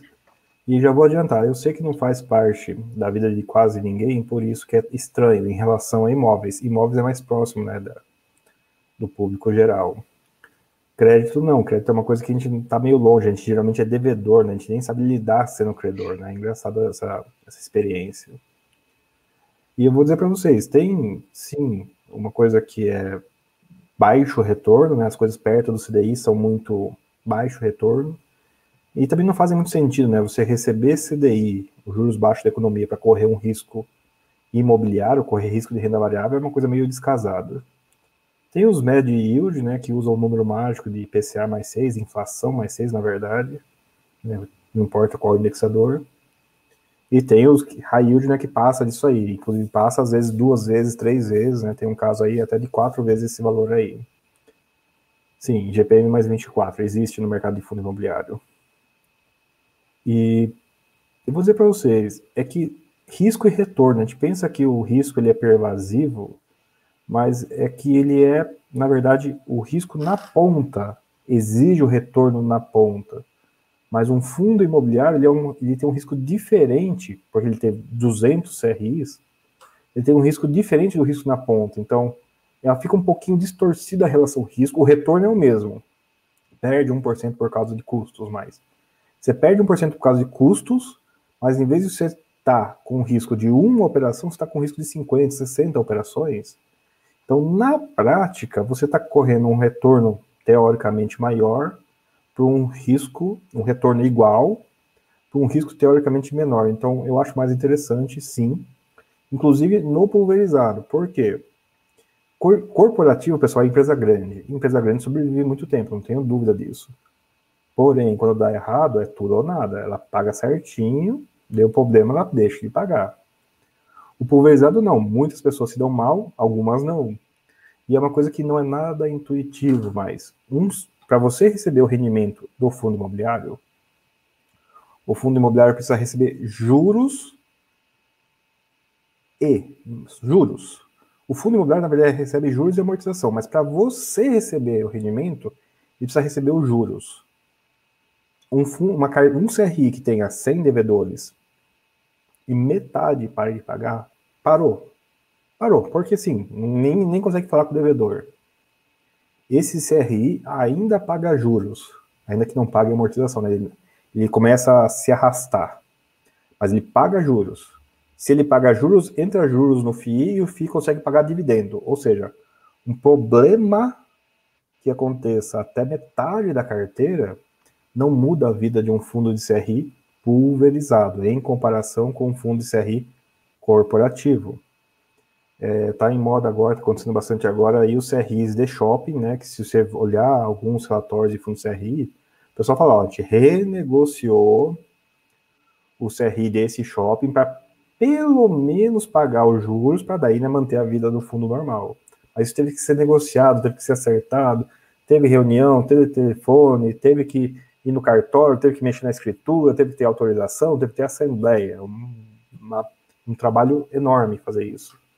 Enquanto que o mesmo fenômeno acontece naturalmente com o fundo de. Você tem que ficar enchendo o saco do devedor, né, para ele pagar. Mas o fenômeno de ser pulverizado mantém o que o cara que o cara que paga ele a parcela inteira, principal mais juros, o CRI converte tudo em juros, primeiro, e, portanto, ele faz esse processo mais naturalmente. E é isso, pessoal. A gente pensa em crédito em termos de notícia de jornal, em título de notícia de jornal, mas vocês têm que lembrar que crédito imobiliário não é dado para todo mundo, né? É uma classe média mais ou menos estabelecida no Brasil. Então não é banco. Banco se ferra porque o cheque especial, que é sem garantia nenhuma, é a primeira coisa que explode. Coisas com garantia se explodem menos. E de todas as coisas que têm garantia, o que se explode menos é imóvel. Então, ainda que o fluxo sofra, isso, não, isso às vezes só significa atraso, não significa perda. Mas o que esse crise mostrou, inclusive, é que nem atraso, por enquanto, pessoal, por enquanto nós estamos vendo. Mas na prática a gente vai ver sim. Se vocês pegarem é, eu... o rapidinho, se pegar uns, um fundo de CRI antigo, vocês vão ver que tem CRI antigo que não está pagando nada. É, é, CRI em fim de carreira dá problema, pessoal. Isso não é novidade nenhuma. É, mudou um pouco assim as estruturações, né?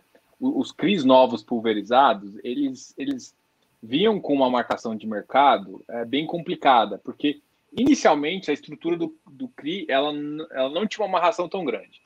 A partir, acho que de 2017, ali mudou um pouco a, a forma de estruturação do CRI, e o CRI pulverizado, é, ele ganhou uma envelopagem que às vezes fica muito melhor.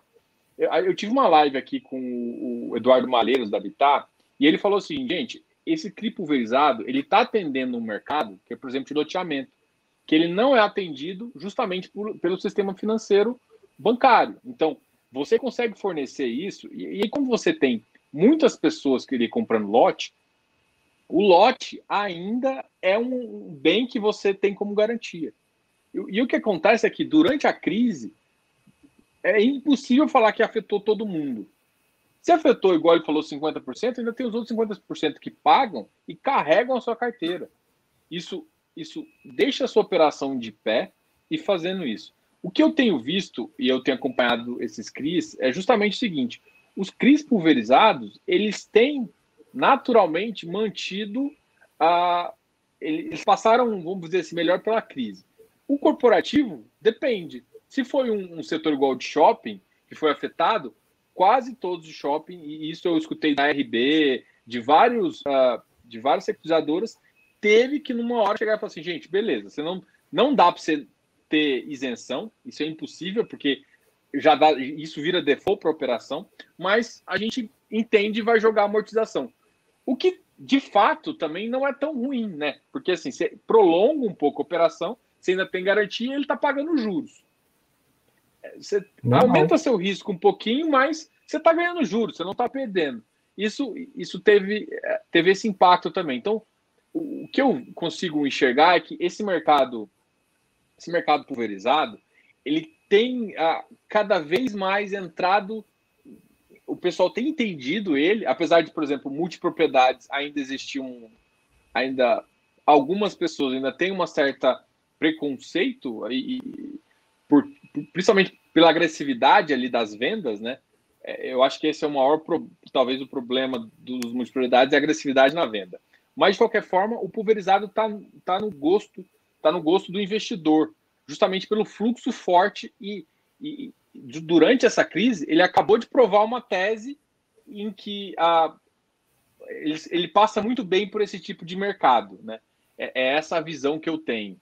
E aí você vê, vê, vê fundos desse CRI ele tem cada vez mais aumentado. Eu estou sentindo isso. Apesar das, das grandes casas ficarem de fora, e não só, elas não ficam de fora porque é ruim, elas ficam de fora pelo volume financeiro que, que, tem, que, ser, tem, que, ser, tem que ser colocado. Por exemplo, o Kinect que tem 400, 500 milhões, é, é muito mais difícil se alocar em vários CRIs pulverizados do que se alocar uma quantidade um pouco menor. Sim. Se... E, bota no, e bota no barro também, né? Essas operações de CRI pulverizados, tem que ir lá, conhecer o pessoal. Você fica o dia inteiro viajando, diferente da vida de escritório aqui, que a empresa grande vem até você com, com o negócio meio montado, você tem que estruturar, claro.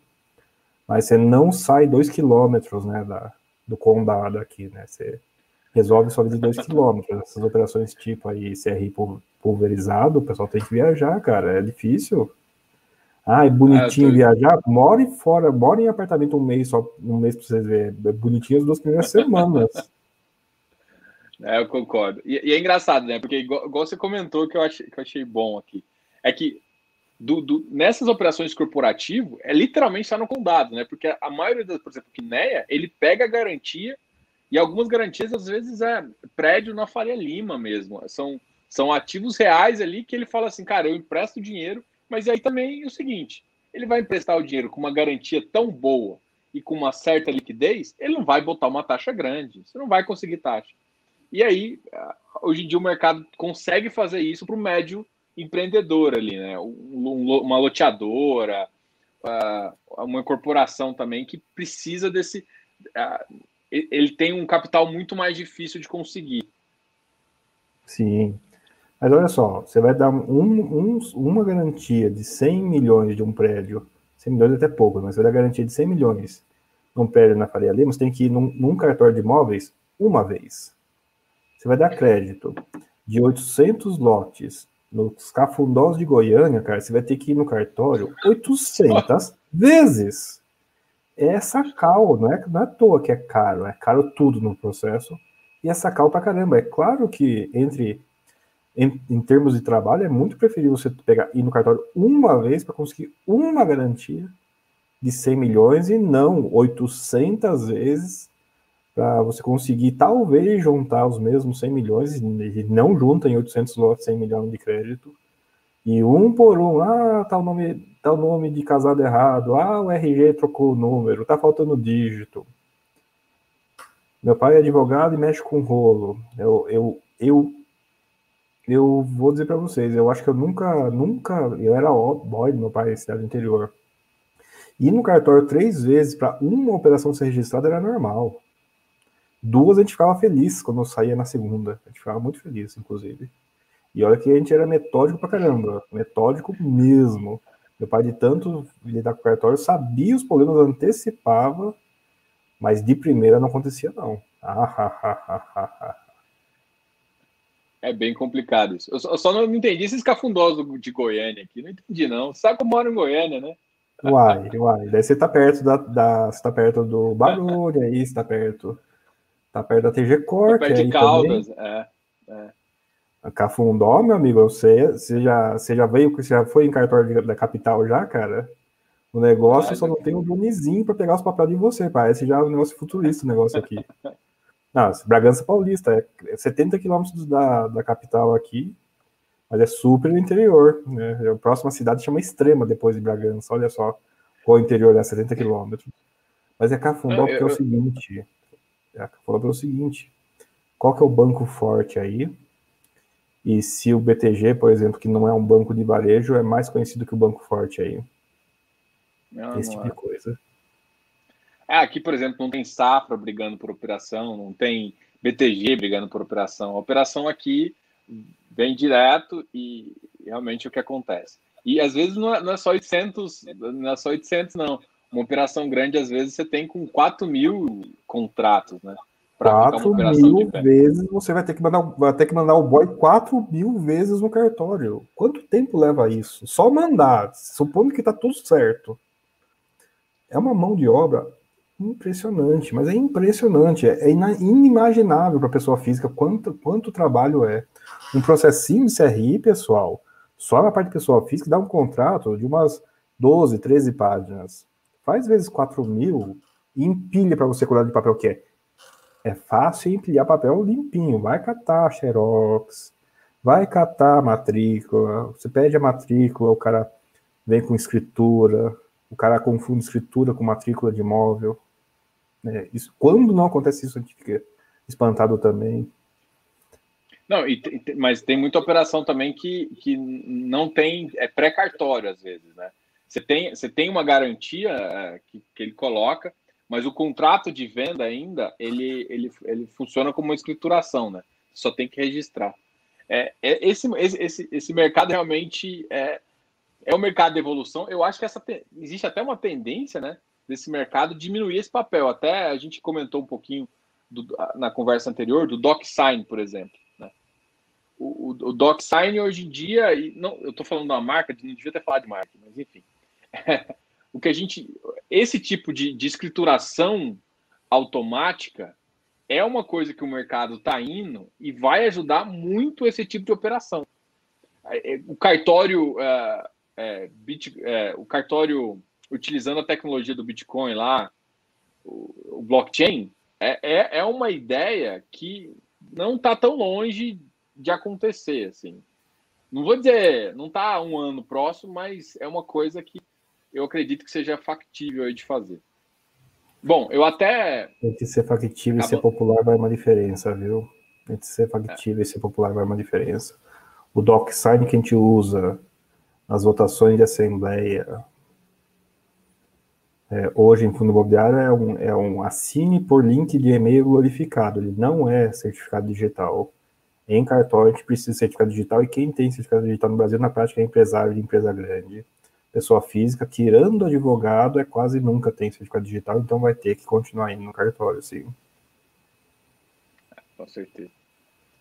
Bom, é, eu acho que a gente conversou bastante aqui, já está com uma hora e vinte, mas eu queria falar de um detalhe que eu até tinha falado, que era uh, um pouquinho. Eu queria conversar um pouquinho sobre contratos atípicos e aproveitar falar do RBVA. Vou fazer uma. A gente fazer um pouco breve, só porque eu realmente queria um pouco conversar sobre esse assunto, que é, é um assunto que, que eu, quando eu conversei com você, você deu uma visão que eu falei, putz, eu estou exagerando aqui, tá? É, por exemplo, eu tenho uma visão que contratos atípicos, a, a, situação do RBVA é uma situação bem atípica, né? Que gente tá, bem atípica não, é uma situação chata, onde o inquilino reclamou. E aí eu virei e falei assim, cara, mas isso é injusto com o mercado, o mercado realmente não pode sofrer isso. É, se der uma negativa nesses contratos, pode atrapalhar o mercado.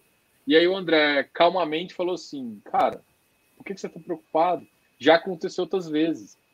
Você não tem que preocupar com o que não está no seu controle. Foi mais ou menos isso, né? Eu Sim. vou passar a palavra para ele para ele não me desmentir aqui. Sim, e tem uma coisa que não vai dar para reproduzir, né? Sua cara de espanto quando eu cheguei no final desse texto, essa conclusão, né? Falei assim, você está preocupado com isso? Esse não é o maior problema. Mas bora lá, vamos nós.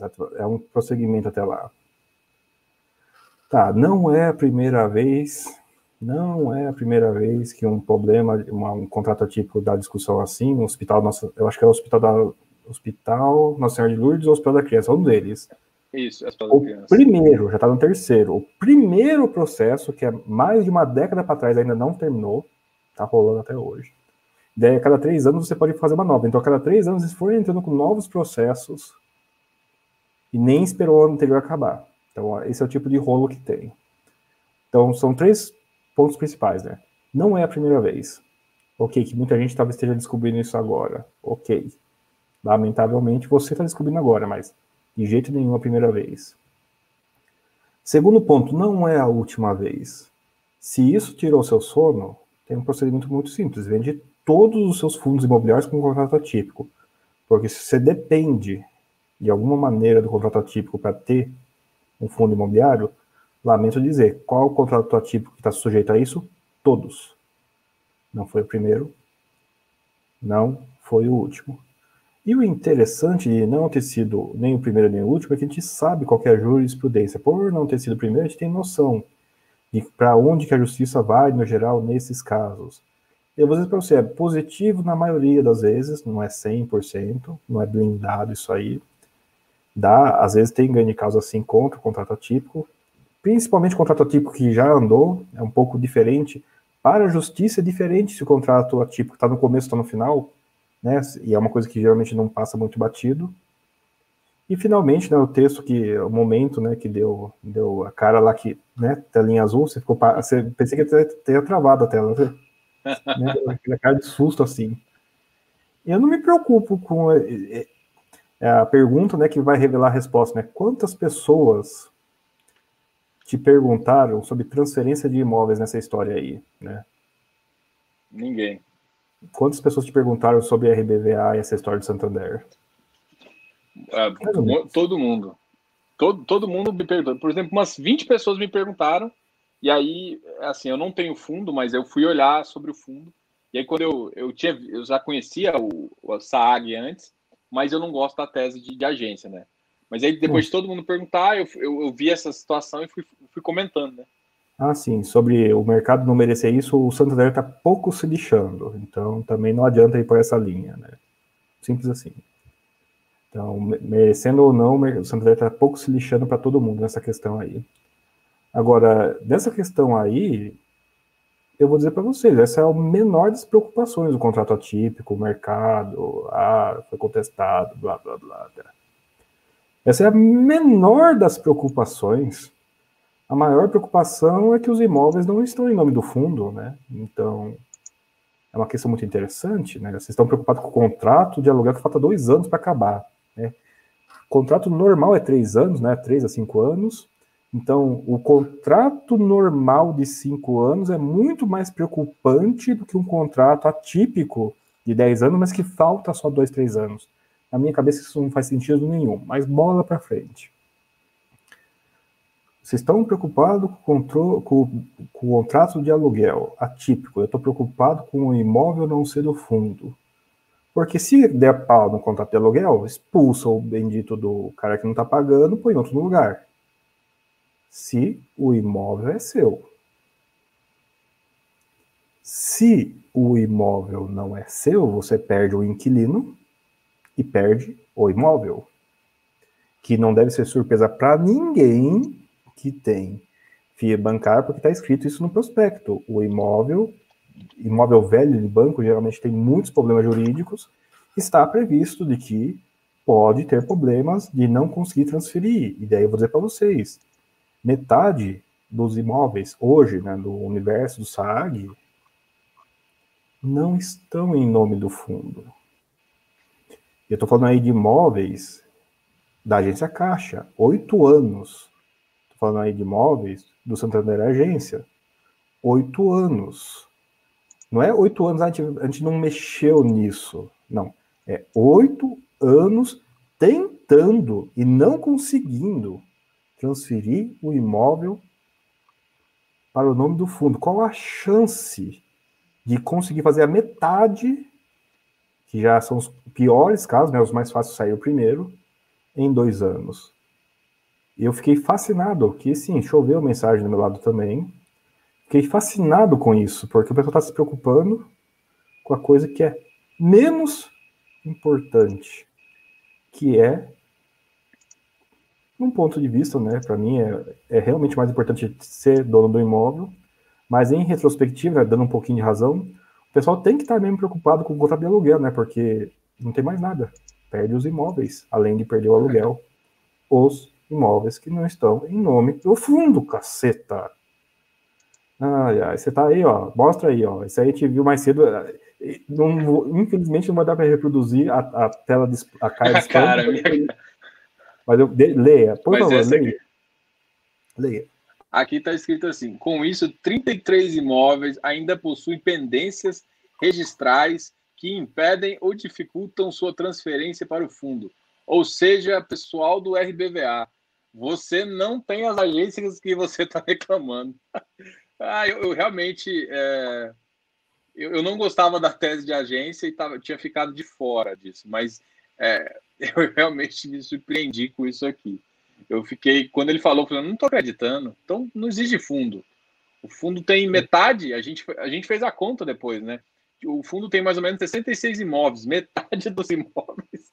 Não, desculpa, eu tô rindo aqui, gente, mas é porque realmente é metade dos imóveis, o fundo, deixa eu voltar pra gente. Ah, não é dono.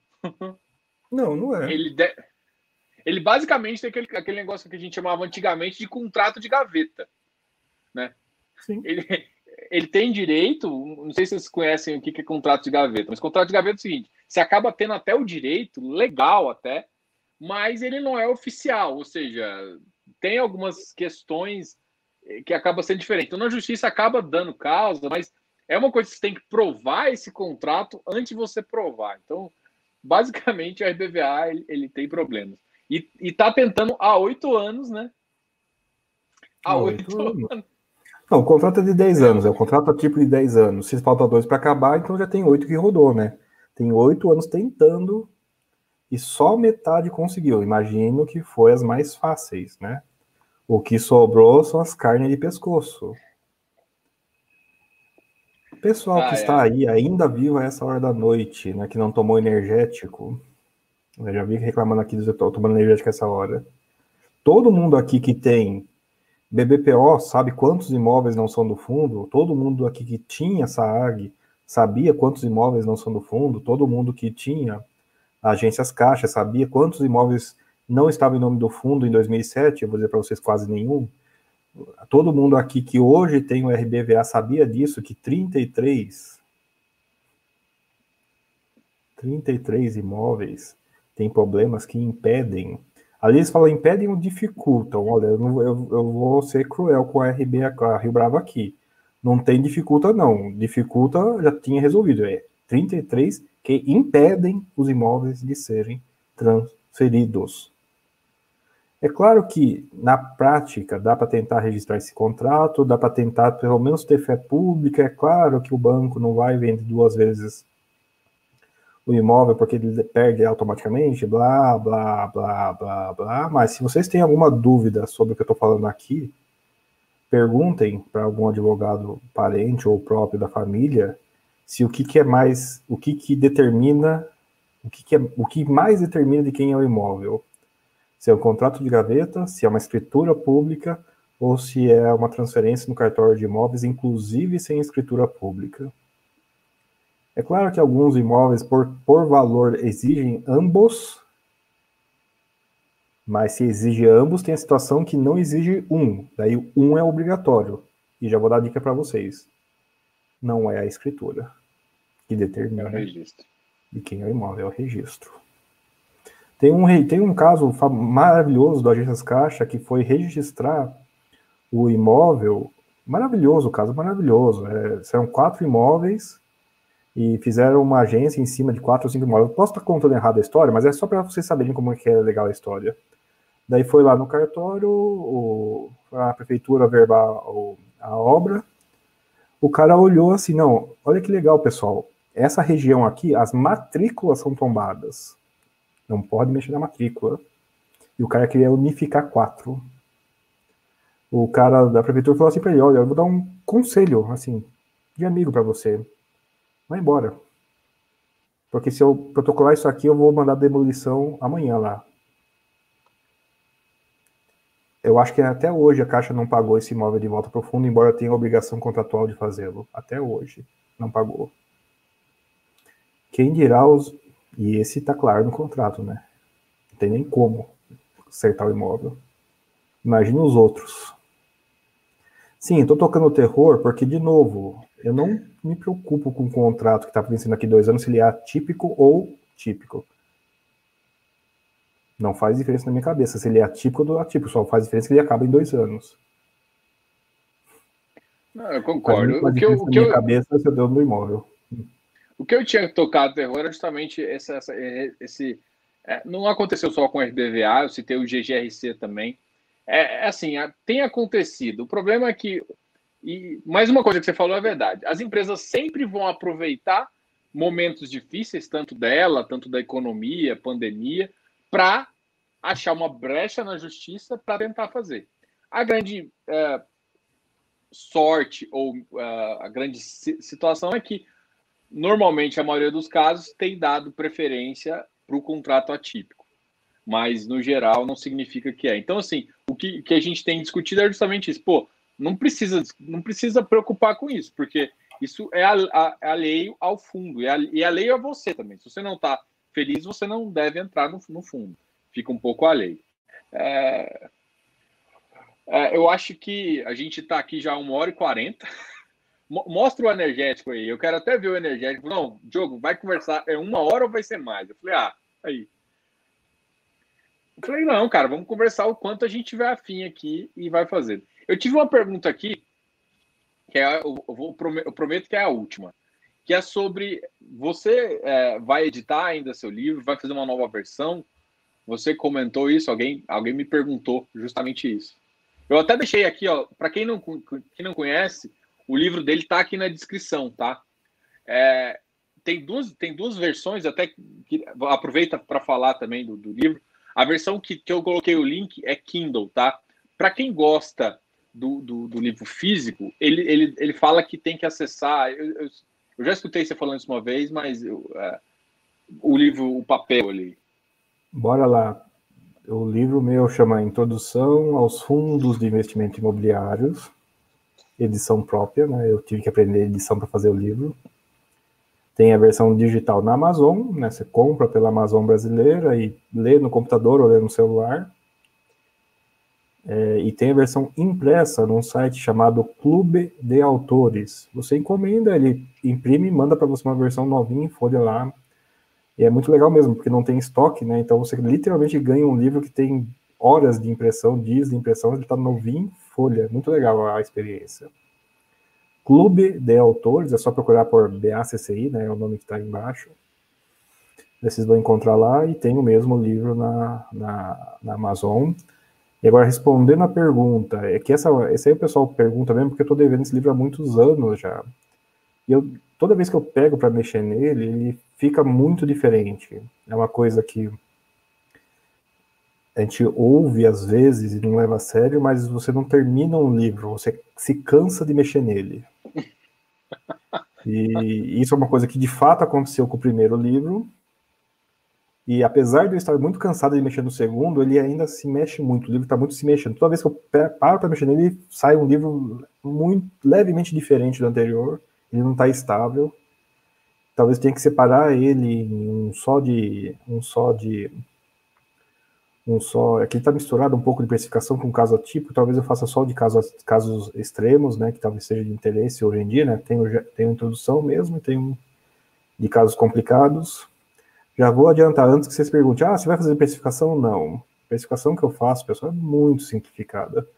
É de dar dó de quem já faz precificação a sério.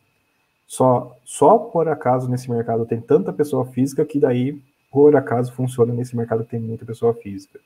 Mas eu teria vergonha de publicar, talvez. Talvez eu tenha que arrancar fora a parte de, de precificação deixar o, caso, o livro de complexidades, porque o livro de complexidades é, por exemplo, por exemplo, é, tem, uma, tem uma sessão no livro antigo só sobre a bancária. Eu falo mal de agência bancária duas vezes no livro. Vocês podem ver que desde a primeira edição eu falo isso, desde 2014. Só levou o quê? Mais de uma década para acontecer, mais de meia década para acontecer, mas tudo bem. Profecia de Cassandra acontece. Agora, tem coisas que no livro 1 um, é uma frase, não é um parágrafo, é uma frase que esconde uma história inteira. Né? Estou tentando, no segundo livro, contar essas histórias todas sem virar um calhamaço. E esse é outro problema, né? Entre colocar e tirar coisas toda hora, eu não consigo não consigo manter ele pequeno. E é trabalhoso, pessoal. O livro digital não faz diferença, por óbvio, né? O tamanho, Agora, o livro impresso faz muita diferença. Então, eu estou tendo um problema de conciliar os dois. E eu mantenho os dois atualizados sempre. Né? É óbvio que o impresso é a versão que você comprou na época, mas quando eu lanço o digital, eu lanço o impresso quase simultaneamente para não manter, não ficar diferente as edições disponíveis, pelo menos. Mas é isso. É, é não, não tão cedo, porque eu estou mexendo muito nele ainda. Ó, vou dar um exemplo interessante para vocês, e também porque eu me meto em encrenca. Eu me meto em encrenca e daí eu deixo o livro de lado. Não sei se vocês estão sabendo que a CVM está se mexendo para trazer multibolsas no Brasil de novo, né?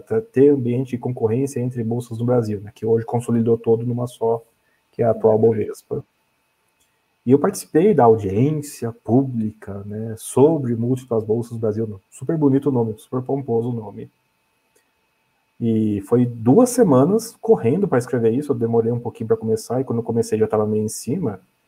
E foi, pessoal, 40 páginas discutindo a elevação dos terrenos da Escandinávia e como isso afeta a rotação da Terra e como isso é importante para a sincronização de relógio entre multibolsas do Brasil. Então, né, coisas do tipo. Eu tive que me preocupar com a alteração dos níveis dos terrenos da Escandinávia para falar de multibolsas no Brasil.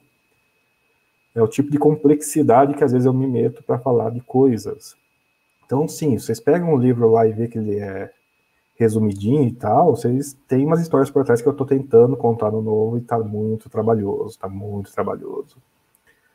Mas assim, tem as lives lá que eu faço também, tem, tem as entrevistas minhas, né? Por exemplo, é essa e algumas outras estão no YouTube. É, muitas dessas histórias são espalhadas nessas entrevistas, né?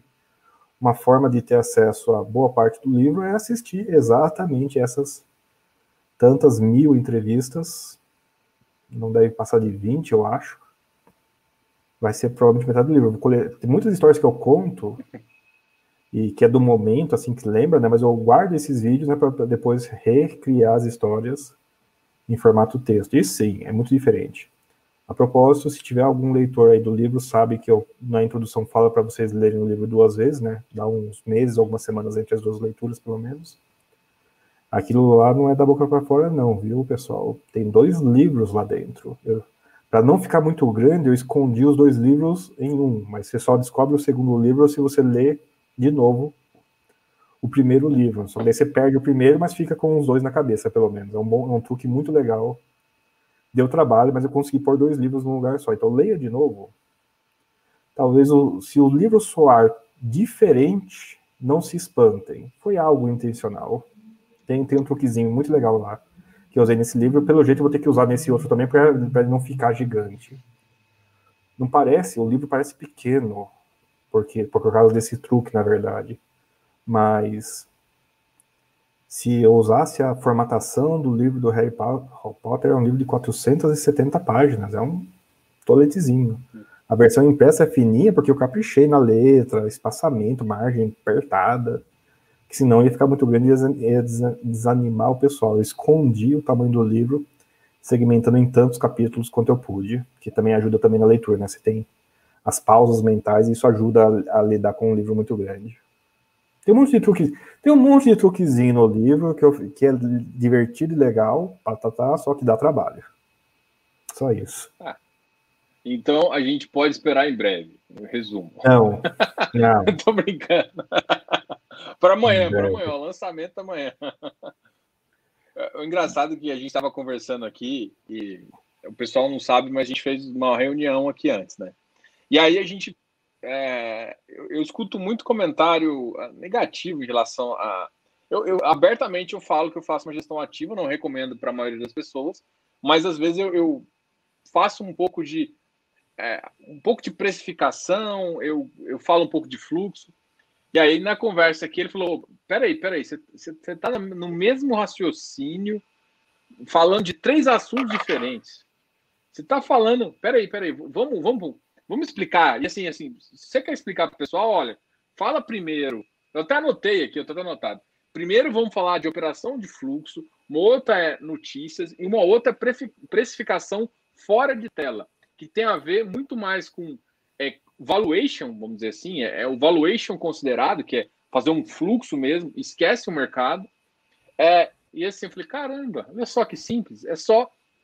E essa é uma ideia mais fácil de explicar. Porque às vezes, quando, quando às vezes eu comento alguma coisa, eu, eu falo um pouco de valuation, e aí, é, realmente, eu, ao mesmo tempo, eu, eu já estou falando também do fluxo que eu vi no dia, que pode mudar, o número de negócios, alguma questão que é aquela questão de tela, mais uma outra questão que às vezes é fato relevante. Então, é, é interessante, às vezes, ter essa visão, conversar com outras pessoas, justamente falar assim, cara, só, independente disso, ó, separa esses raciocínios até para as pessoas entenderem melhor. Eu gostei muito desse, dessa, dessa ideia, assim, sabe? Tipo, pô, é, faz sentido, mas ó, vamos separar. Faz sentido. É claro para todo mundo.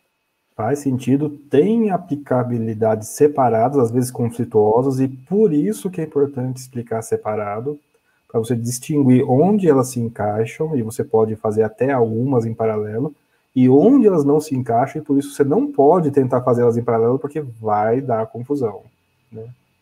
Inclusive na hora da explicação, né? É muito confuso né, na hora da explicação, mas... Ah, e assim, às vezes vocês me perguntam alguma coisa, e na minha cabeça eu já excluí, assim, às vezes a gente tem que tentar explicar de uma forma melhor. Então, eu já, já tive uma luz aqui do, do, do professor Bach aqui. É, do, é um passo para trás. Sempre quando vem na pergunta, tem que dar um passo para trás para ver se você está fazendo a pergunta da pessoa, não tem jeito. É. Bora lá, a explicação bem, bem rápida é a seguinte. Vou até contar a historinha. Né? Eu mudei, eu morava em Brasília, e foi lá que eu virei o André Bassi, que vocês conhecem. Alguns de vocês conhecem como investidor bom de fundo imobiliário. bom. E eu, por isso, falo isso porque eu era investidor remoto. Eu, não, não, eu não, nunca vi né, os imóveis que eu investia, nunca vi as carteiras que eu investia. Eu só tinha acesso aos documentos que estavam no site da Bolsa. Por isso que eu falo que era remoto. Eu só tinha acesso literal. Mal, não conseguia falar por telefone com o gestor, né? o gestor não atende exatamente. Mandava e-mail, às vezes respondia, às vezes não. Ou seja, eu era remoto. Mudei para São Paulo para ficar perto e não consegui porque deu a pandemia, né? Timing perfeito. Eu, sendo um investidor remoto, eu tinha que investir usando só a informação disponível. E detalhe, pessoal, eu trabalhava de dia, super corrido, estudava de noite, faculdade super corrido. Eu conseguia investir na bolsa. É muito engraçado, porque eu decidia tudo que eu ia fazer era 8 da noite, 9 da noite, às vezes era sábado. Às vezes só conseguia estudar a bolsa de sábado. Eu dava os comandos e eu descobria na terça-feira, dava os comandos no sábado, para ver na terça-feira o que tinha acontecido, porque durante o dia, ó, nesse contexto é a tal de precificação. Pega a informação, pega a informação de qualquer lugar que se consiga, dá um preço para aquele ativo, dá um preço pro ativo, e só depois passa o secundário que você olha, por acaso, se na bolsa naquele dia o preço, por exemplo, discorda de você e você consegue comprar ou vender, ou se o preço, ou se o mercado concorda com você e, portanto, você não tem nada que fazer, né? Você teve o esforço da conta e não aconteceu nada. Isso é, eu considero na minha cabeça uma análise mais fundamentalista no sentido extremo, né? Estou olhando dados de fundamentos, dados de mundo real, para dar um preço, sim, um preço tipo bolsa, e daí decidir se eu opero ou não. Isso, é, esse é um extremo.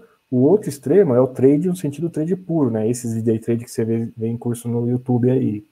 É o cara que fica com o nariz no home broker o dia inteiro, em princípio, e para ele, ele está distante de todas essas informações de mundo real. Para ele interessa só o que está acontecendo na variação de preço, né? não é o preço, é a variação de preço sinaliza para ele estratégias ou possíveis fenômenos, ele tenta reagir a esses sinais e possíveis fenômenos. Então, no extremo tem a análise fundamentalista, que olha só coisas do mundo real, um pouquinho esquece bolsa.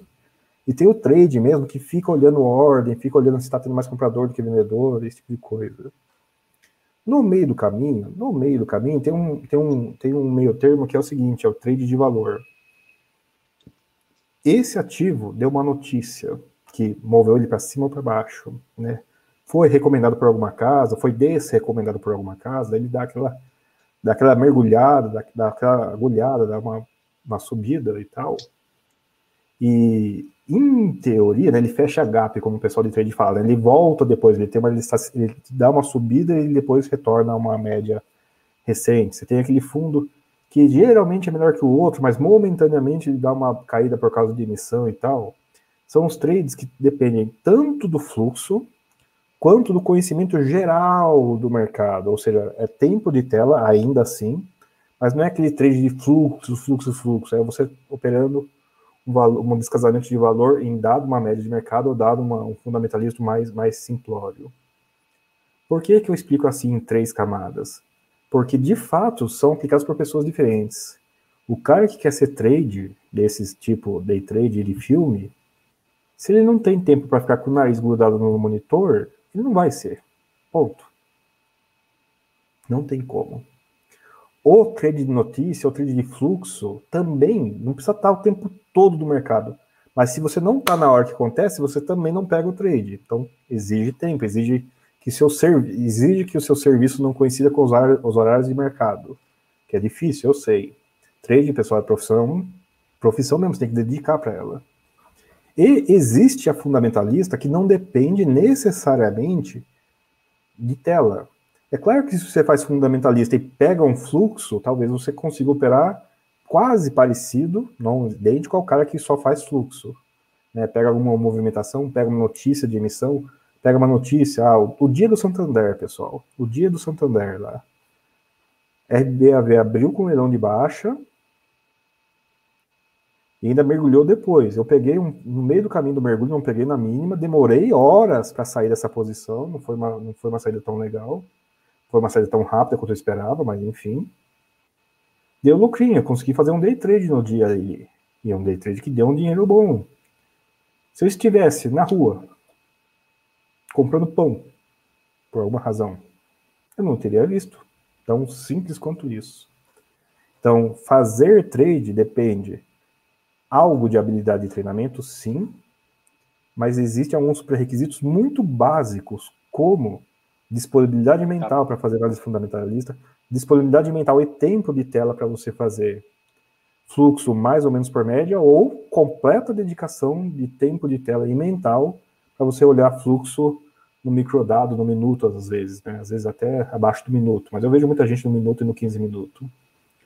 Então é uma questão não só de estilos diferentes, mas quais que funcionam para você, mas ainda mais básico que isso, quais que você consegue fazer dado as limitações de tempo mental e tempo de tela. A pessoa que não consegue ler demonstração financeira ou nunca lê um relatório mensal, ela não vai fazer análise fundamentalista. Não importa que ela não tenha tempo de tela ou não. O cara que quer ser trade e trabalha eu dou o exemplo do lixeiro, não quero desmerecer lixeiro, mas o lixeiro não fica na frente do computador o dia inteiro. Eu era tecnólogo de TI, ficava o dia inteiro no computador. Não conseguia. Eu fazia lançamento coberto, ATM, ponta de faca. Nem isso eu conseguia fazer trabalhando em frente ao computador. Imagine fazer trade que você tem que catar a agulhada e sair seis, seis minutos depois, porque depois ainda podia reverter o fluxo. Então é muito legal isso. Vou dar um exemplo bem mais específico só para blá blá blá. Maxi Renda hoje caiu com volume, né? Papo de trade. Ah, vai voltar? Na minha leitura, não. Foi uma notícia de emissão que finalmente se concretizou. Já era, era uma notícia velha, né? Mas só né? o boato não, não fez efeito nenhum, precisou sair a notícia. E daí eu tô, ah, eu, eu, com base no fluxo e com base no cronograma da oferta que eu já sabia de antes, mas agora né, materializou, eu sei que dia que eu vou entrar em maxi renda para operar essa notícia fluxo de maxi renda. É um trade que eu não precisaria de tempo de tela para fazer. E é um trade, olha que interessante. Então, tem vários usos, tem várias maneiras e vários requisitos, mas, por exemplo, o caso do meio, um trade de fluxo de emissão de maxi renda, eu vi acontecendo e eu sabia que eu não ia operar hoje porque eu dependo de outra data para operar. Olha que interessante. É, claro esse do Marcos, O que vocês acharam aí? Não sei se eu consegui explicar não, ficou, tão bem. Não, ficou bem claro, assim. Aqui, normalmente, o que eu, eu, eu faço aqui com o pessoal é um pouco de... Eu dou uma visão de da fundamentalista com. Eu, eu, não, eu não gosto de falar de valor, né? Eu gosto de, de ter uma ideia do que o preço mas explicando para eles também um pouquinho dessa notícia. Então, assim, às vezes eu, eu trato de duas ou três formas justamente para explicar um, um pouquinho essa ideia.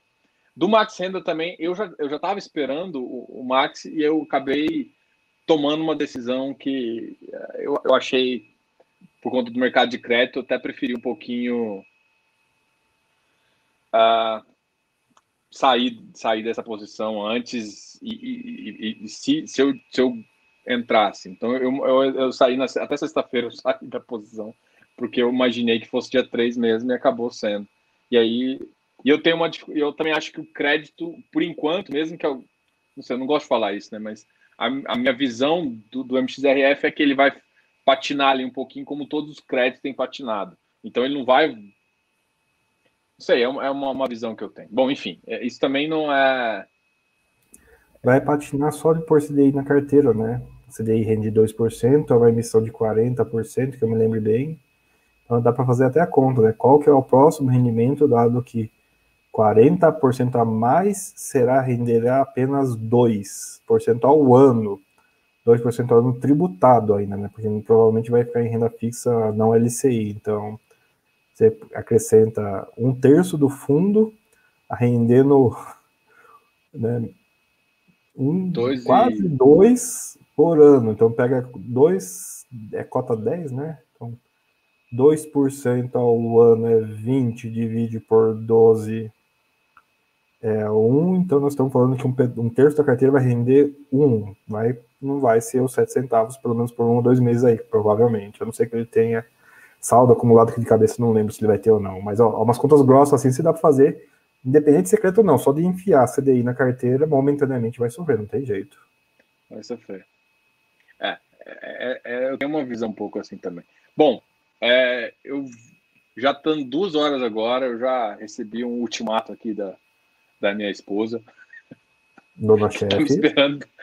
meu, meu chefe aqui já falou: ou fecha ou eu descaso. Eu falei: não, já dá muito trabalho descasar. Eu quero agradecer muito ao André, que teve a paciência e, e, o, e o, tempo dedicado aqui para conversar com vocês e para conversar comigo hoje mais cedo também, né? Teve um bate-papo aqui mais cedo que eu. Putz, vocês anotarem, eu anotei umas cinco folhas aqui que vocês vão começar eu vou fazer algumas diferenças, eu vou mostrar algumas diferenças para vocês que o André que falou aqui para mim. Então, é, é, eu gosto muito dessas conversas porque a gente, eu aprendi muito aqui com o André. Obrigado, André. E eu espero ver você de novo. Tive, é, espero ver você tanto aqui no canal quanto em assembleias, né? Quando elas voltarem quando elas voltarem, né? Daí eu vou poder deixar de ser um investidor remoto que eu ainda sou. Pessoal, se eu sou um investidor remoto, eu estou no mesmo patamar que todo mundo. Estou no mesmo patamar que todo mundo. Eu comecei do zero. Teve uma época que eu nem sabia que era fundo imobiliário. Não tenho dúvida disso. E, de novo, ser investidor remoto significa que eu tenho acesso às informações que vocês têm acesso. Às vezes eu dou curso. Às vezes eu dou curso. E em vez de falar que eu já percebi que não dava certo, falar de ler relatório mensal, eu vou na Xerox, imprimo 20, 30, 40 cópias de algum relatório gerencial, bonito, tiro cópia colorida, sai caro pra caramba essa parte do curso, mas eu faço questão de pegar as páginas uma por uma, grampear uma por uma, e chega lá na aula, eu chego com aquela pilha, parece que o professor, né? Eu vou entregando assim, ó, vai entregando folhinha por folhinha. Nessa hora, eu não falo nada, eu só né, termino de entregar e olho para a sala. Né? Acontece alguma acontece sempre a mesma coisa, né? Dá aquele silêncio sepulcral. Parece que a temperatura baixa na sala. Você só ouve farfalhar, né? O pessoal virando uma ou outra página. Não que é aquele silêncio assim incômodo, mas você vê que o pessoal está irradiando mentalidade para o papel, tá descobrindo. Você vê, você vê o cérebro instalando, todo mundo ali. É revolucionário. ali. Não, é revolucionário. A pessoa está tendo uma revolução de pegar na mão um relatório e folhear ele. E sim, eu imagino que muitas pessoas lá, mesmo em curso que não é introdutório, está pela primeira vez vendo um relatório gerencial, menos ainda um relatório em papel colorido. É revolucionário ler relatório gerencial. E eu vou dizer para vocês, é por onde eu comecei, é onde eu estou ainda hoje. Eu falei, tem, tem fundo de GP mais 24. Alguém aqui talvez saiba quem é, quem não lê relatório não vai saber. Tem fundo que rende CDI. Quem lê relatório vai saber, quem não vai saber. Tem fundo que está com três anos de processo, está com três processos judiciais sobre o mesmo contrato encavalados.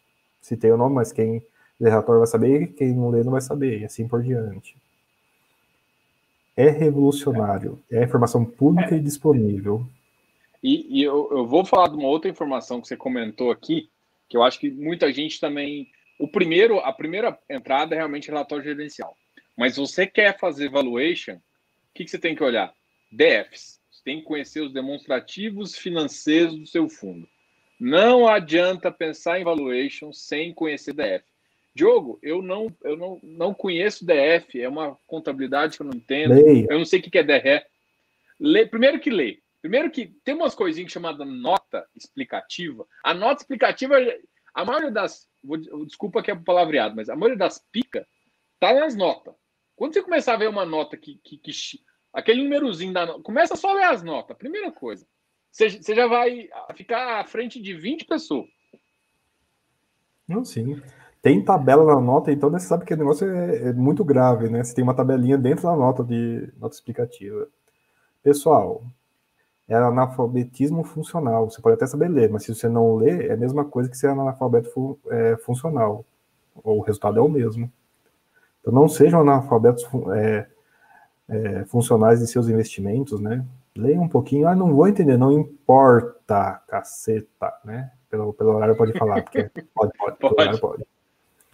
Não importa que você não vai entender, você vai ser uma pessoa melhor, diferente e provavelmente melhor só de ler. Né, eu assisti um anime esses dias que é, fala isso de uma maneira tão direta que achei é, interessante. Né? É um livro sobre uma pessoa que vai para o mundo que não tem livros, ela está escrevendo um livro, e tem um momento que ela fala assim, né? O livro permite saber como a outra pessoa pensou. Né? Palavra escrita, né?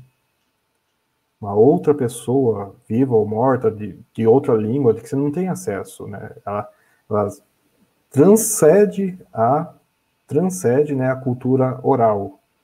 Vocês podem estar em cidades capital ou interior, não importa. Vocês convivem, vocês nasceram com pessoas que mexem com bolsa, vocês convivem, nasceram e convivem com pessoas que investem com fundo imobiliário há mais de 5, 6 anos? Eu acho que provavelmente não. Talvez tirando a convivência digital, mas a, a única chance de vocês terem acesso à informação é pela cultura oral ou pela palavra escrita. E não estou fazendo jabá do livro, não, estou falando exatamente disso: demonstração financeira, relatório gerencial. São textos escritos por humanos e para humanos. Ok, demonstração financeira é um pouquinho formalística, mas mesmo assim, é. ainda assim, é. de humanos e para humanos. Então, pessoal, André, muito obrigado. Foi extremamente a conversa. E, assim, a gente agora a gente tem contato aí, eu com certeza vou aproveitar muito assim da gente, dessa nossa conversa aí. Eu vou deixar uh, o site do Clube de Autores aqui embaixo também, para quem quiser o livro físico, muita gente ainda gosta. Já deixei o link do livro da Amazon, tá? O link aqui embaixo. E eu quero agradecer de novo. Obrigado, André. E obrigado aí, pessoal. Até mais. Até, até, pessoal.